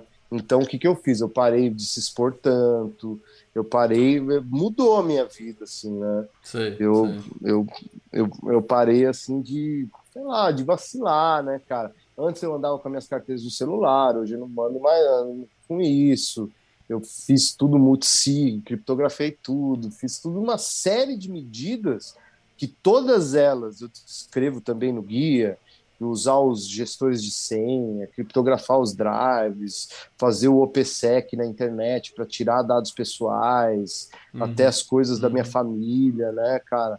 Tinha fotos de familiares, não sei o que e tal, que eu fui lá e tirei, porque você não sabe quem está te vendo, né, cara? Claro, claro. E, então, é, isso é muito importante. E aí, tudo isso, eu acho que a grande contribuição da Praia Bitcoin até o momento foi conseguir dar um, um caminho para quem quer é, trabalhar nessa nova camada que, que, são os bancos Lightning, que, que é essa oportunidade do usuário ter um primeiro contato com o Bitcoin. Que esse foi o grande lance de Alzonte. Né? É isso que eles fizeram lá.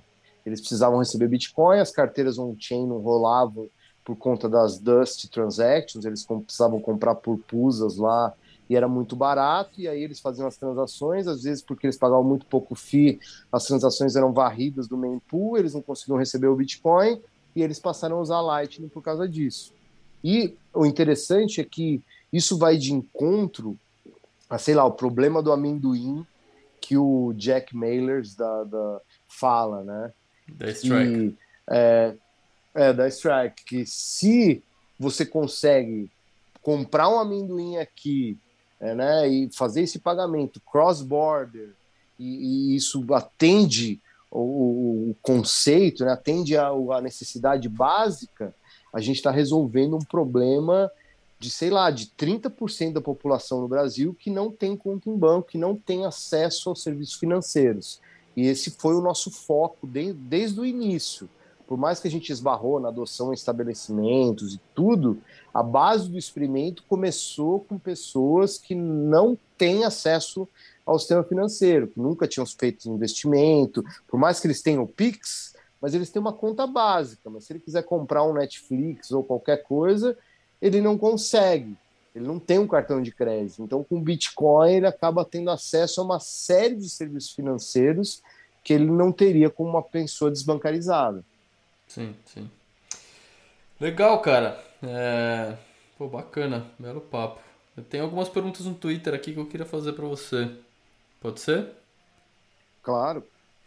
É, vamos lá, o Sagaz BTC, ele perguntou que praticamente toda a sua comunicação no Twitter do Praia Bitcoin é em inglês.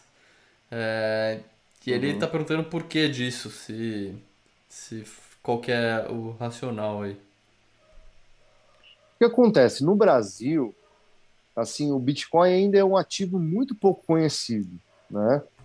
Então, assim, como a gente nasceu como um projeto social e a população brasileira tem muito pouco é, com a cultura de ajudar projetos tecnológicos e tudo mais, foi uma, uma, uma, decisão estratégica fazer o conteúdo em inglês, porque a gente acabou, assim, nosso grande objetivo, o meu sonho inicial era, sei lá, conseguir o apoio da própria Bitcoin Beat e se eu tivesse escrevendo em português, assim, a gente não teria quase apoio nenhum. Entendi, entendi. Né?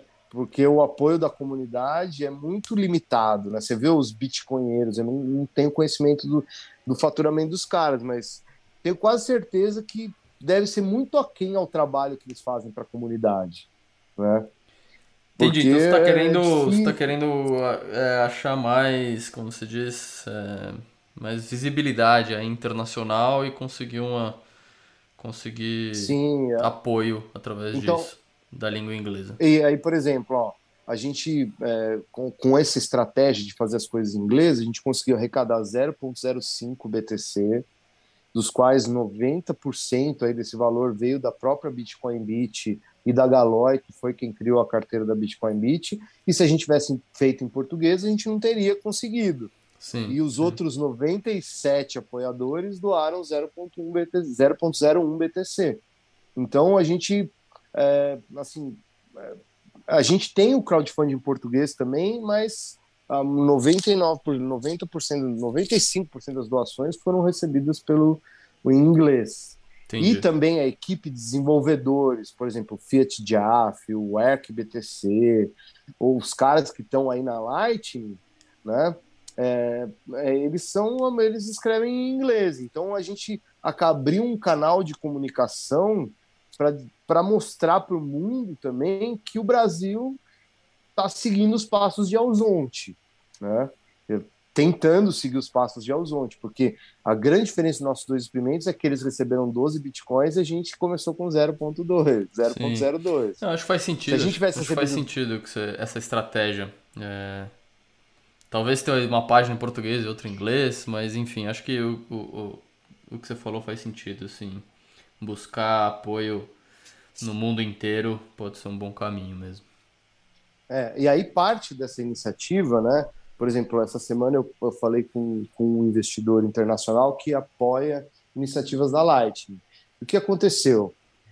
Puxa, cara, essa visão interna do mundo da Lightning, por exemplo, eu conheci um dos desenvolvedores que trabalhou lá para a Chivre. Cara, os caras não tinham ideia do que estavam fazendo. Contrataram uma empresa da Argentina, que contratou uma empresa da Colômbia, que botaram lá uns uhum, novos vagabundos, uhum. que copiaram a LN Beats. Cara, tipo assim, é inacreditável. A implementação que a gente tem aqui no notebook vagabundo na minha sala, acho que é mais, é, foi mais segura de, de, largada do que a implementação que os caras fizeram lá em Elzonte. E saber disso é, me mostra o seguinte, que a Lightning ainda é muito pouco desenvolvida, é, que existe muito pouca mão de obra especializada. Né? E qualquer pessoa que se aventurar hoje pela Lightning, em alguns anos pode se tornar referência. Então eu vi isso como uma oportunidade para minha carreira, assim, sabe? De criar aquilo que o Ralph Finney é, brilhantemente descreveu num post de 2010 na Bitcoin Talks, que fala o seguinte, que vão ser criadas estruturas bancárias na, na segunda camada do Bitcoin que vão ter estratégias como dos bancos tradicionais, né? Ah, um banco está focado no empréstimo, outro está focado nisso, outro está focado no Sim. correntista, outro. Então, é, o que, que eu, eu descobri? Eu descobri que essa estrutura bancária da próxima década precisa ser criada. E se eu ajudar comunidades a estabelecerem é, procedimentos de segurança que vão evitar que os usuários sejam lesados, lesados, isso pode me ajudar profissionalmente de uma maneira é, fantástica, né? Nós podemos ser aí os banqueiros da próxima década, né? É. Não, com certeza. Então eu fiquei. Que, essa visão tem de que vão ser criados serviços financeiros, né, em cima do, da Lightning e da própria Já camada tem. base, né? Já estão sendo criados, né? Cara, ó, a Bipa tá de parabéns. A Bipa tá de parabéns. Assim, aqui, por exemplo, vários usuários que vieram gastar Bitcoin usam a Bipa. Uhum. E aí que eu faço? Para eu não gastar os meus Bitcoins, né, que eu tenho guardado, o que eu faço? Eu vou lá, compro Bitcoin na Bipa e gasto no estabelecimento em Bitcoin. Qual que é a vantagem disso? A vantagem é que essa transação financeira que eu fiz pagando para a carteira desse usuário, ela é privada. Então, imagina um mundo financeiro onde os nossos dados das nossas transações financeiras são privados. Isso é uma vantagem, cara. Você viu o é. que aconteceu lá no Canadá, né? Perfeito. Os sim. caras é, é, bloquearam as contas dos usuários que fizeram doações para um, uma campanha. Né? Como sim, que é. pode? Né? Então eu vejo que essas camadas financeiras, como a, a BIP, a própria Biscoint, estão de parabéns por incentivarem esse, esse modelo né, que a Lightning proporciona de, de certa forma, como você não está fazendo uma transação padrão de Bitcoin, na Lightning você tendo, você acaba tendo uma camada a mais de privacidade. Então é, é muito bacana assim você poder, é, sabe, fazer transações privadas. É, é, é muito legal, cara. É, é, Maravilha. E aí eu, eu penso que na padaria não tem por que eu fazer uma transação privada, mas é, isso pode ser estendido para toda a população e, e uma hora ou outra você pode precisar fazer uma transação privada. Claro, é. Bom, mas de qualquer maneira, quando a gente usava cash, né, a gente estava usando dinheiro físico, né, papel moeda, a gente estava fazendo uma transação privada, né, e, e, e parecia ser um, uma infraestrutura básica e que está sendo esquecida como infraestrutura básica, né, a transação. Exato. Privada. E aí uma, uma das coisas que me fez ter o nó, né, e que mudou a minha concepção é que quando você está sincronizando blockchain, passam várias frases é, padrão assim do mercado e tal. E uma delas fala que o Bitcoin é o dinheiro programável. E quando eu entendi isso, mudou minha concepção do Bitcoin. Eu falei, puxa, é o dinheiro programável, cara, é o dinheiro que eu consigo enviar como um software, né? Como, como uma informação que são bytes, né? Que, que são é, códigos binários no fundo. E por isso que isso é, é impossível de ser rastreado e é assim impossível de ser parado. E aí caiu a chave, falei, poxa, por que que eu que não sou um cara que concordo mais tanto com o Estado, por que que eu não vou ter uma parte dos meus recursos me protegendo do Estado? Por que, que eu não adoto essa moeda no meu dia a dia e, e, e uso o mínimo de reais possíveis? Então, o que eu faço? Hoje eu estou all in Bitcoin. Eu recebo dinheiro da minha empresa, o que eu faço? Eu compro. Uhum. E aí, por exemplo, é, subiu, às vezes, o que eu faço? Eu vendo, eu sei que vai cair, eu vou lá e compro de novo. Né? Então, o que acontece? Eu sou um holder, mas eu não sou um hodler. Porque, por exemplo, eu fiz muito bem em ter vendido boa parte da minha posição em Bitcoin a 69 mil dólares e recomprado a 38. Eu podia ter recomprado a 33 se eu fosse mais corajoso. Porque eu pensei que ia perder a oportunidade. Mas, mas... você fez isso por então, trade mesmo ou por necessidade? Cara, eu fiz isso por trade mesmo, porque, tipo assim, eu tinha gosta muito... de fazer trade. É, não, na verdade, não. Eu tinha muitos valores e, assim, toda vez que o Bitcoin atinge uma máxima histórica, é normal que ele haja uma retração. E eu falei, cara, eu vou ficar acompanhando o Bitcoin nos próximos dias. Chegou na máxima histórica, eu falei, cara, eu vou vender, porque eu vou Sei. esperar que ele sempre retrai. E aí, nessa, eu acabei dando sorte, entendeu? Entendi. É, eu, não, eu aqui nesse podcast eu nunca incentivo o trade. Acho que sempre. Às vezes a pessoa acerta, mas também erra em outra e acaba. É. Acaba saindo com saldo é ou neutro ou negativo, enfim. Mas assim, deu certo, que bom que deu certo. Espero, é, espero é, que continue que dando certo. Ainda não era, é, eu, na época eu não era um maximalista, né? Uhum, Quando uhum. aconteceu essa máxima histórica, eu ainda estava na minha história, ideia de trader e tudo mais e tal. Sei, Mas sei. é hoje hoje o que, que eu faço? Eu tento fazer o all-in com o dinheiro da empresa e isso tem sido bem é, lucrativo. Né? Então eu recebo o dinheiro da empresa, o que, que eu faço? Eu compro Bitcoin na baixa. Subiu 20%, 10%, 15%, puta, realiza, realiza um pedaço, espera a próxima queda. Meu objetivo Sei, é o quê? Aumentar o número de bitcoins. Claro. É, é então o que, que, eu faço? Ser, eu sempre é, eu tô fazendo isso. Então, é, sei lá, o legal da BIPA, né? Por mais que é, não é bem ouro que a gente negocia ali, mas eu acabei negociando o ouro, peguei uma subida do ouro, uma queda do Bitcoin, e depois peguei a, a subida do Bitcoin e a queda do ouro.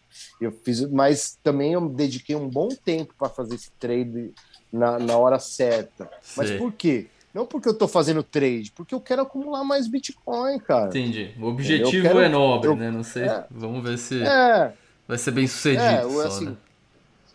Aí, na verdade, o que acontece? Todo o dinheiro que eu tenho tá em Bitcoin. Aí, o que acontece? Na hora que eu preciso de dinheiro, eu tenho que vender o Bitcoin. Eu não tenho, cara, se eu tiver 13 reais em real, é muito.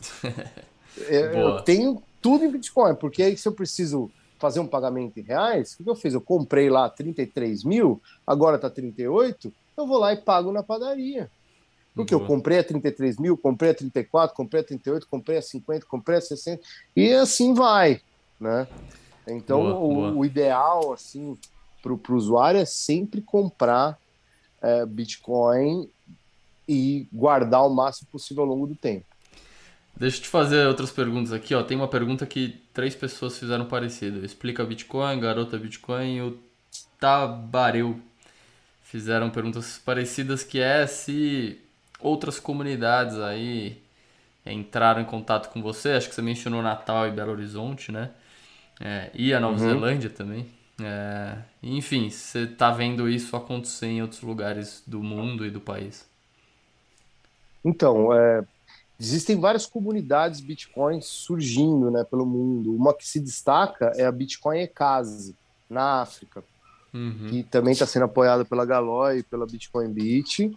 E entraram em contato com a gente, né? A Praia Bitcoin NTL, que é o Twitter deles, Sim, e a Praia Bitcoin BH de Natal, que é, já estão subindo a implementação. A Praia Bitcoin Natal, de, Bela, de Natal já subiu o nó, já está começando a adoção por lá. E a Praia BH está instalando o nó ainda, ainda não finalizou a instalação do nó. Legal. E a BH eles vão focar em algum bairro específico? BH é muito é, é grande, né? Então, o cara da Praia Bitcoin BH é um cara que estava rodando um nó, que acho que é um dos principais nós que está rodando é, roteando pagamento, que ele roteou já é, 5 bitcoins nos últimos 60 dias pela Lightning. Caraca. É bitcoin para um cacete. E ele aprendeu, né, durante a, a, gestão do nó dele, usar o LNDG, que é um, programa de rebalanceamento automático dos canais que, cara, é maravilhoso. Ele faz o Bitcoin trabalhar para você no nó. Então, qual que é o projeto da Praia Bitcoin? A gente está unindo né, é, o melhor de todos os usuários que contribuem com a gente. Então, por exemplo, o Diego contribuiu com essa questão do LNDG, do conhecimento dele de gerir os canais. O Conrado é, é analista de segurança da GoDaddy. E aí ele também está ajudando a gente a fazer os procedimentos de segurança, uhum. é, os procedimentos de backup, automatizar as coisas. Eu tenho essa visão de coordenação, de uma visão mais ampla também do mercado corporativo. Então a gente está colocando esses conhecimentos juntos para que as próximas é, implementações não precisem é, passar pelo perrengue que a gente passou para aprender tudo isso. Sim. Tá tudo lá, cara, passo a passo definido no documento até os comandos que você precisa usar para instalar o seu nó e rodar a nossa distribuição. E, e então... uma pergunta, uma pergunta, cara, que me surgiu agora. Assim, vamos, vamos imaginar que esse, que esse padrão que vocês estão criando comece a se proliferar. proliferar é... Vai ter muita gente aí, tipo, criando nós e, e, e segurando uma certa quantidade de fundos das pessoas que elas estão, enfim, dos comerciantes que elas estão fazendo esse trabalho de adoção e tal. Você acha que esse, esse formato aí vai ter que existir um tipo de, de pessoa jurídica para para que essas pessoas é, segurem esses fundos é, dos comerciantes? Sim, na última na última regulamentação, na última comunicação sobre a regulamentação do Bitcoin do Banco Central, a custódia vai exigir é, uma, uma, um tipo de, de persona jurídica, sim. Né? Hoje, como que todas as empresas brasileiras estão trabalhando? Isso, cara, é informação quentíssima. Eles estão usando como uma empresa de intermediação de pagamentos, exceto serviços imobiliários. O mercado Bitcoin está tá, cadastrado com isso, a BIPA está cadastrado com isso. Uhum. Então, o que, que os caras fazem? Os caras acharam uma, uma brecha legal. Todas as empresas de Bitcoin do Brasil estão atuando numa brecha da regulação, porque não é tipo assim, o usuário brasileiro de Bitcoin não tem é, nenhuma garantia legal, entre aspas, tá? De que, tipo, é, não, não, existem procedimentos que o Banco Central exige das empresas que operam criptomoedas. Isso vai vir em breve. E aí isso vai criar uma série de barreiras. Então, por isso que a gente está fazendo esse, esse, esse trabalho.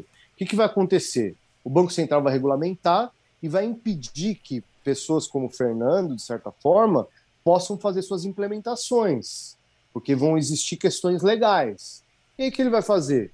Ele vai pegar o guia do Fernando ele vai rodar um nó e para a comunidade dele, que pode rodar pelo Tor, e ele vai conseguir fazer tudo sem precisar da autorização do Estado. Entendeu? Só que. Então tem aí um, uma maneira cada vez mais descentralizada aí de desses núcleos continuarem pipocando, né?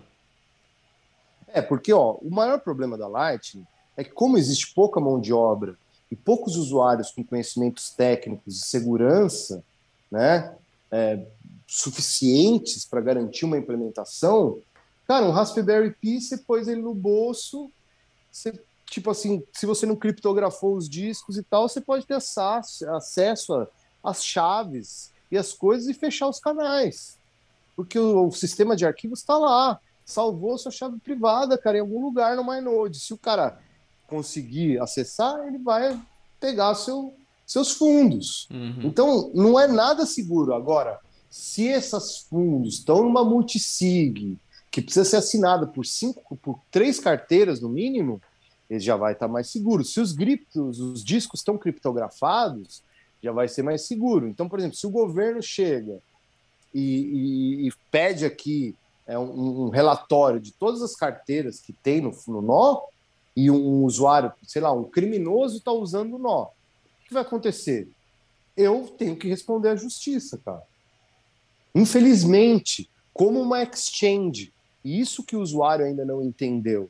Né? Então, vai ser necessário sim uma persona jurídica e dentro do Praia Bitcoin, para evitar que todas as comunidades tenham que estabelecer uma empresa, o que, que a gente está fazendo?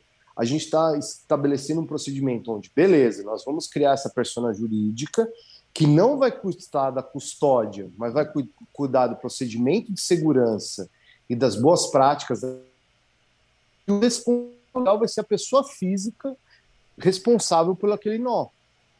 Calma, cortou um pouco. Se você puder repetir, cortou o áudio. Então, a pessoa que vai ser responsável legal pelos fundos do nó, uhum. ela vai estar associada a essa persona jurídica que diz que, que atesta que ela seguiu esses procedimentos de segurança, só que o dono do nó vai ser o responsável legal pelos fundos identificado pela essa, pela essa uh, empresa. Né? Mas, obviamente, vão surgir várias iniciativas e nós que vão, assim como surgiram exchanges e empresas que lesaram os usuários, vão surgir vários nós que vão sumir com os fundos de todo mundo. É, por isso que você sim, deve. É importante falar por isso. isso né? você deve, por isso que você deve, por exemplo, eu acompanho aqui a Blue Wallets, eu tenho vários usuários que, na primeira etapa do experimento, só criaram carteiras no nó da Blue Wallets. E aí o que aconteceu? Os caras tinham lá 81 canais, e eles fecharam milhares, eles fecharam, agora tem 34. E aí tinha 50 bitcoins, agora tem 18. Então o que aconteceu? Para onde foi parar esses bitcoins? Será aí existe uma questão que a gente está investigando, que é o seguinte: se a carteira da LND Hub, e a gente vai fazer o teste e gravar um vídeo, o, como que ela lida com a carteira da Lightning é, e os fundos dos usuários? Será que eu consigo transferir uma, esses fundos dos usuários que não estão na minha ledger? Né? Essa é uma coisa que é uma pergunta que eu ainda Entendi. não sei responder. Boa, legal. Mas é uma, é, é uma coisa muito técnica. É, né? e, tem, tem, tem várias questões. É, como eu posso dizer? Assim, vão, conforme forem pipocando comunidades praia Bitcoin, é, acho legal a comunidade sempre ter essa noção de que o líder ali, o cara que tem o primeiro nó, é sempre uma pessoa que a gente precisa precisa entender o quanto ela está gerindo de fundo dos outros, né? O quanto qual é a responsabilidade que essa pessoa está se comprometendo a, a, a ter, porque é uma, é uma bela é uma bela responsabilidade, né? Não tem como tirar Sim. isso dessa pessoa. Não, e aí eu vou falar, por exemplo, o Evaneudo. O Evaneudo é o dono, é o, é o funcionário da barraca do Renato, e, e que aceita Bitcoin aqui. E aí o Evaneudo chegou para mim esses dias eu fiz um pagamento lá, sei lá, de 20 e tantos mil satoshis para uma caipirinha lá, um suco e tal. Ele falou, cara, se o Bitcoin chegar, por exemplo, se um satoshi for igual a um dólar, daqui a 30 anos, você está me fazendo um pagamento de 20 e tantos mil dólares. E se eu guardar essa minha carteira e meu neto ver essa carteira, cara, é, pô, isso daqui pode ser muito dinheiro e tudo mais. Então eu falei, Tá vendo? Agora, como que você pode garantir que o computador que está guardando a sua carteira vai estar tá daqui 20 anos? Não sei se ele vai estar tá no ar. Então, o que você precisa fazer? Você precisa mover esses fundos urgentes para sua carteira on-chain. Se você quiser guardar eles por longo prazo. Porque não. você não guarda todo o dinheiro que você tem na conta corrente. Sim, ah, sim. entendi. Então, é isso, cara. A Lightning ainda precisa desenvolver alguma maneira que, que, que não sei se é possível, mas de permitir o usuário a ter uma segurança da, da, da hereditariedade dessa carteira. De daqui 20 anos, esse nó vai estar ativo. Né? Então, o que, que vai acontecer? Vão surgir as empresas bancárias. Né? Se o nó da pré-Bitcoin estiver ativo daqui 20 anos, com certeza nós vamos ser um dos principais players do mercado entendeu? Legal. Porque nós vamos estar há muito tempo e tudo mais. Então é essa estrutura que eu estou tentando criar, né? Que é ter esse testamento cerrado, ter a multisig wallet, criar procedimentos de segurança, de, de também é, de é, redundância, né? É, desses, dessas coisas. Então, na implementação que a gente fez, por exemplo, vamos supor que deu um, roubem o computador aqui em casa. A gente tem um backup na nuvem, que é feito automaticamente pelo servidor, com uma chave de GPG, é, que, que, sabe, tudo isso, cara, eu te garanto que 95% dos nós não fazem nada disso. Né? Claro. Que o usuário que está confiando o fundo dele na Lightning, ele não tem nem ideia desses, desses disclaimers que falam que ele, ele não devia colocar o fundo lá se não tivesse exposto a perder. E aí, como eu tenho essa responsabilidade é, física, né, no mundo real com os usuários, eu acabo me atentando muito a essa questão de, olha, não, isso aqui não é seguro, tudo mais e tal. É, legal, por, por, legal. Esse foi um dos argumentos que eu usei com a Jaquel, né? Falei, Jaquel, realmente, ó, se você não quiser correr esse risco de acabar se esse dinheiro sumir, você tem que transferir para uma outra carteira, tal. Aí, ó, olha que legal, cara. Só para a gente concluir com chave de ouro, Boa. aqui o pessoal que vier é, para Jericoacoara, essa daqui é a Dona Amélia, né? É, que é a dona lá do restaurante campeã de vendas. Aí aqui eu convenci ela, vamos ver aqui, ela... Vamos fazer assim. Eu tô, eu tô em casa, ah. Tonese, tudo bom? Deixa eu te perguntar uma coisa. A gente não tem que fazer um anúnciozinho, ou toda pessoa que trabalha com Bitcoin sabe que a gente trabalha com Bitcoins, porque eu não vejo cliente indo lá com Bitcoins. É pouquíssimo, né? Aí a gente não tem que anunciar, fazer uma mídiazinha que trabalhamos com bitcoins, assim, e dar uma ideia do que, que a gente pode fazer para também atrair o público de bitcoins, né? Eu acho que seria interessante isso, né? Oi, dona Jaque, claro. Seria muito legal anunciar nas redes sociais receita Bitcoin e tal. Uma coisa que poderia atrair muitos clientes, que eu tenho tentado fazer há um tempo já com o Pedro, né? E também cheguei a falar com a Jaquel sobre isso, é a gente tentar estabelecer um recorde mundial de pagamentos em Bitcoin feito em menos tempo. Como que isso funcionaria? A gente faria uma fila dos funcionários, todos eles com as invoices de Bitcoin, sei lá, a gente já dá 10 reais para cada um, certo? É, e aí é, eu ia filmar isso e seguir as, as orientações do livro dos recordes, né, para poder estabelecer isso como um processo que pode ser tentado por outras pessoas. Isso daria para a gente uma exposição mundial. Só que a gente precisaria de pelo menos umas 30, 40 pessoas para fazer isso. Aí, beleza, ela respondeu aqui. Ó. Ela veio... Fazia a cabeça que estou no sul. Um vai ter um Bitcoin, né? Olha que legal. Eu tenho 42 funcionários na Dona Média, então a gente pode fazer assim, dá certo. Cada um vai ter um Bitcoin, né? Vai, vai, vão ficar felizes, uma quantia de Bitcoins, eles, para eles, pessoas que são inteligentes vão achar ótimo, os ignorantes não vão entender muito, mas legal, vamos fazer assim, dá certo, a gente vai combinar, viu? Porque eu estava eu tava pensando, a gente tem que ter a mídia, colocar é, no mural, colocar. No... Ah lá. É isso aí, cara. Ela aceitou. Boa, né? boa. Então. Espero que dê é, certo tipo isso, assim, honestamente, porque ia ser muito é, legal. É, assim, ia, ia ter uma exposição demora... muito boa pro projeto. É, demora um tempo para fazer essas coisas, né, cara?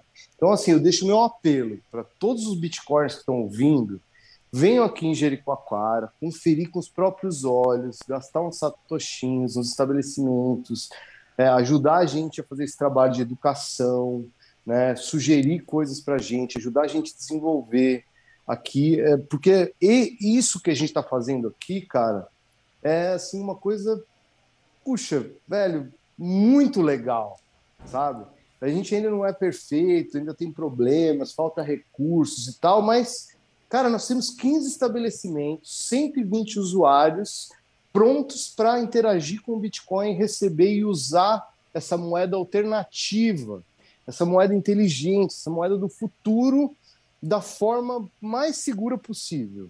Né? Então, cara, venham para gerir, venham aqui no Dona Amélia, no Becereiro Divino, na, no Sabor Encantos, que, que eles abriram as portas para a gente e estão é, interessados em, em rodar, cara eles estão assim guardando o Bitcoin e, e, e, e criando e dando a oportunidade para mim e para os outros voluntários do projeto de criarem a infraestrutura bancária da próxima década.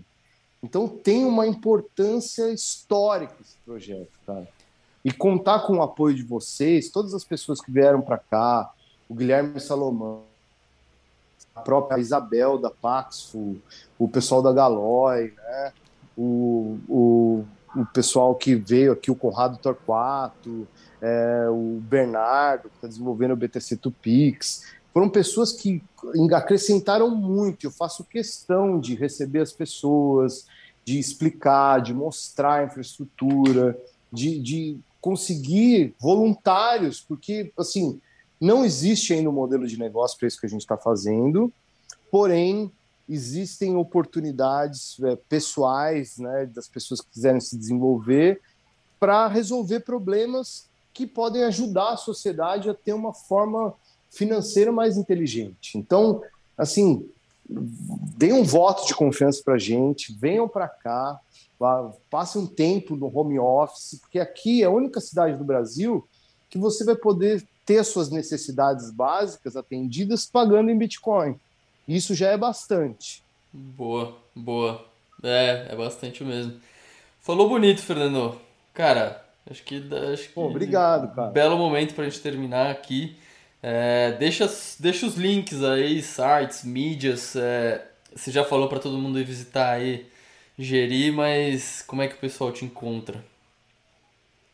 Bom, o nosso ponto de contato principal é o Twitter, né, o arroba bitcoinbitbr, e o nosso site, que é o praiabitcoin.org, tem lá todas as informações. Em breve vai ter o nosso canal, que ainda está em planejamento, né? Mas é, em breve vai ter um canal no YouTube também. E, é, cara, é só mandar um. Também tem o nosso Instagram, que é o BitcoinBitBR, só mandar um inbox lá que a gente responde. tal. Assim, dependendo da, da do tipo do contato, eu, eu me reservo a, a, a, não atender, assim, porque, puxa, cara, gente vendendo pirâmide, dono de, de corretora, assim, que tem um monte de shitcoin, é, gente querendo que eu adote a carteira, gente querendo vender pirâmide, remédio, não sei o que, NFT, eu não atendo, brother, não adianta. Boa.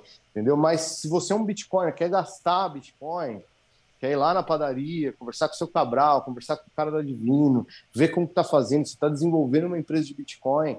Aqui é o ambiente certo para você ter esse contato com o usuário e descobrir como que a gente fez. Boa. Quais foram as ferramentas, quais foram os, o, as peças de comunicação que ajudam você a fazer o pagamento em Bitcoin quando você vai lá no estabelecimento e um, uma pessoa com mínimo de instrução consegue gerar uma invoice e fazer você pagar ali em alguns segundos. Show! Muito obrigado, cara. É, espero receber você de volta aí conforme o projeto for evoluindo. E, e boa sorte é, e bom trabalho. Muito obrigado para você também.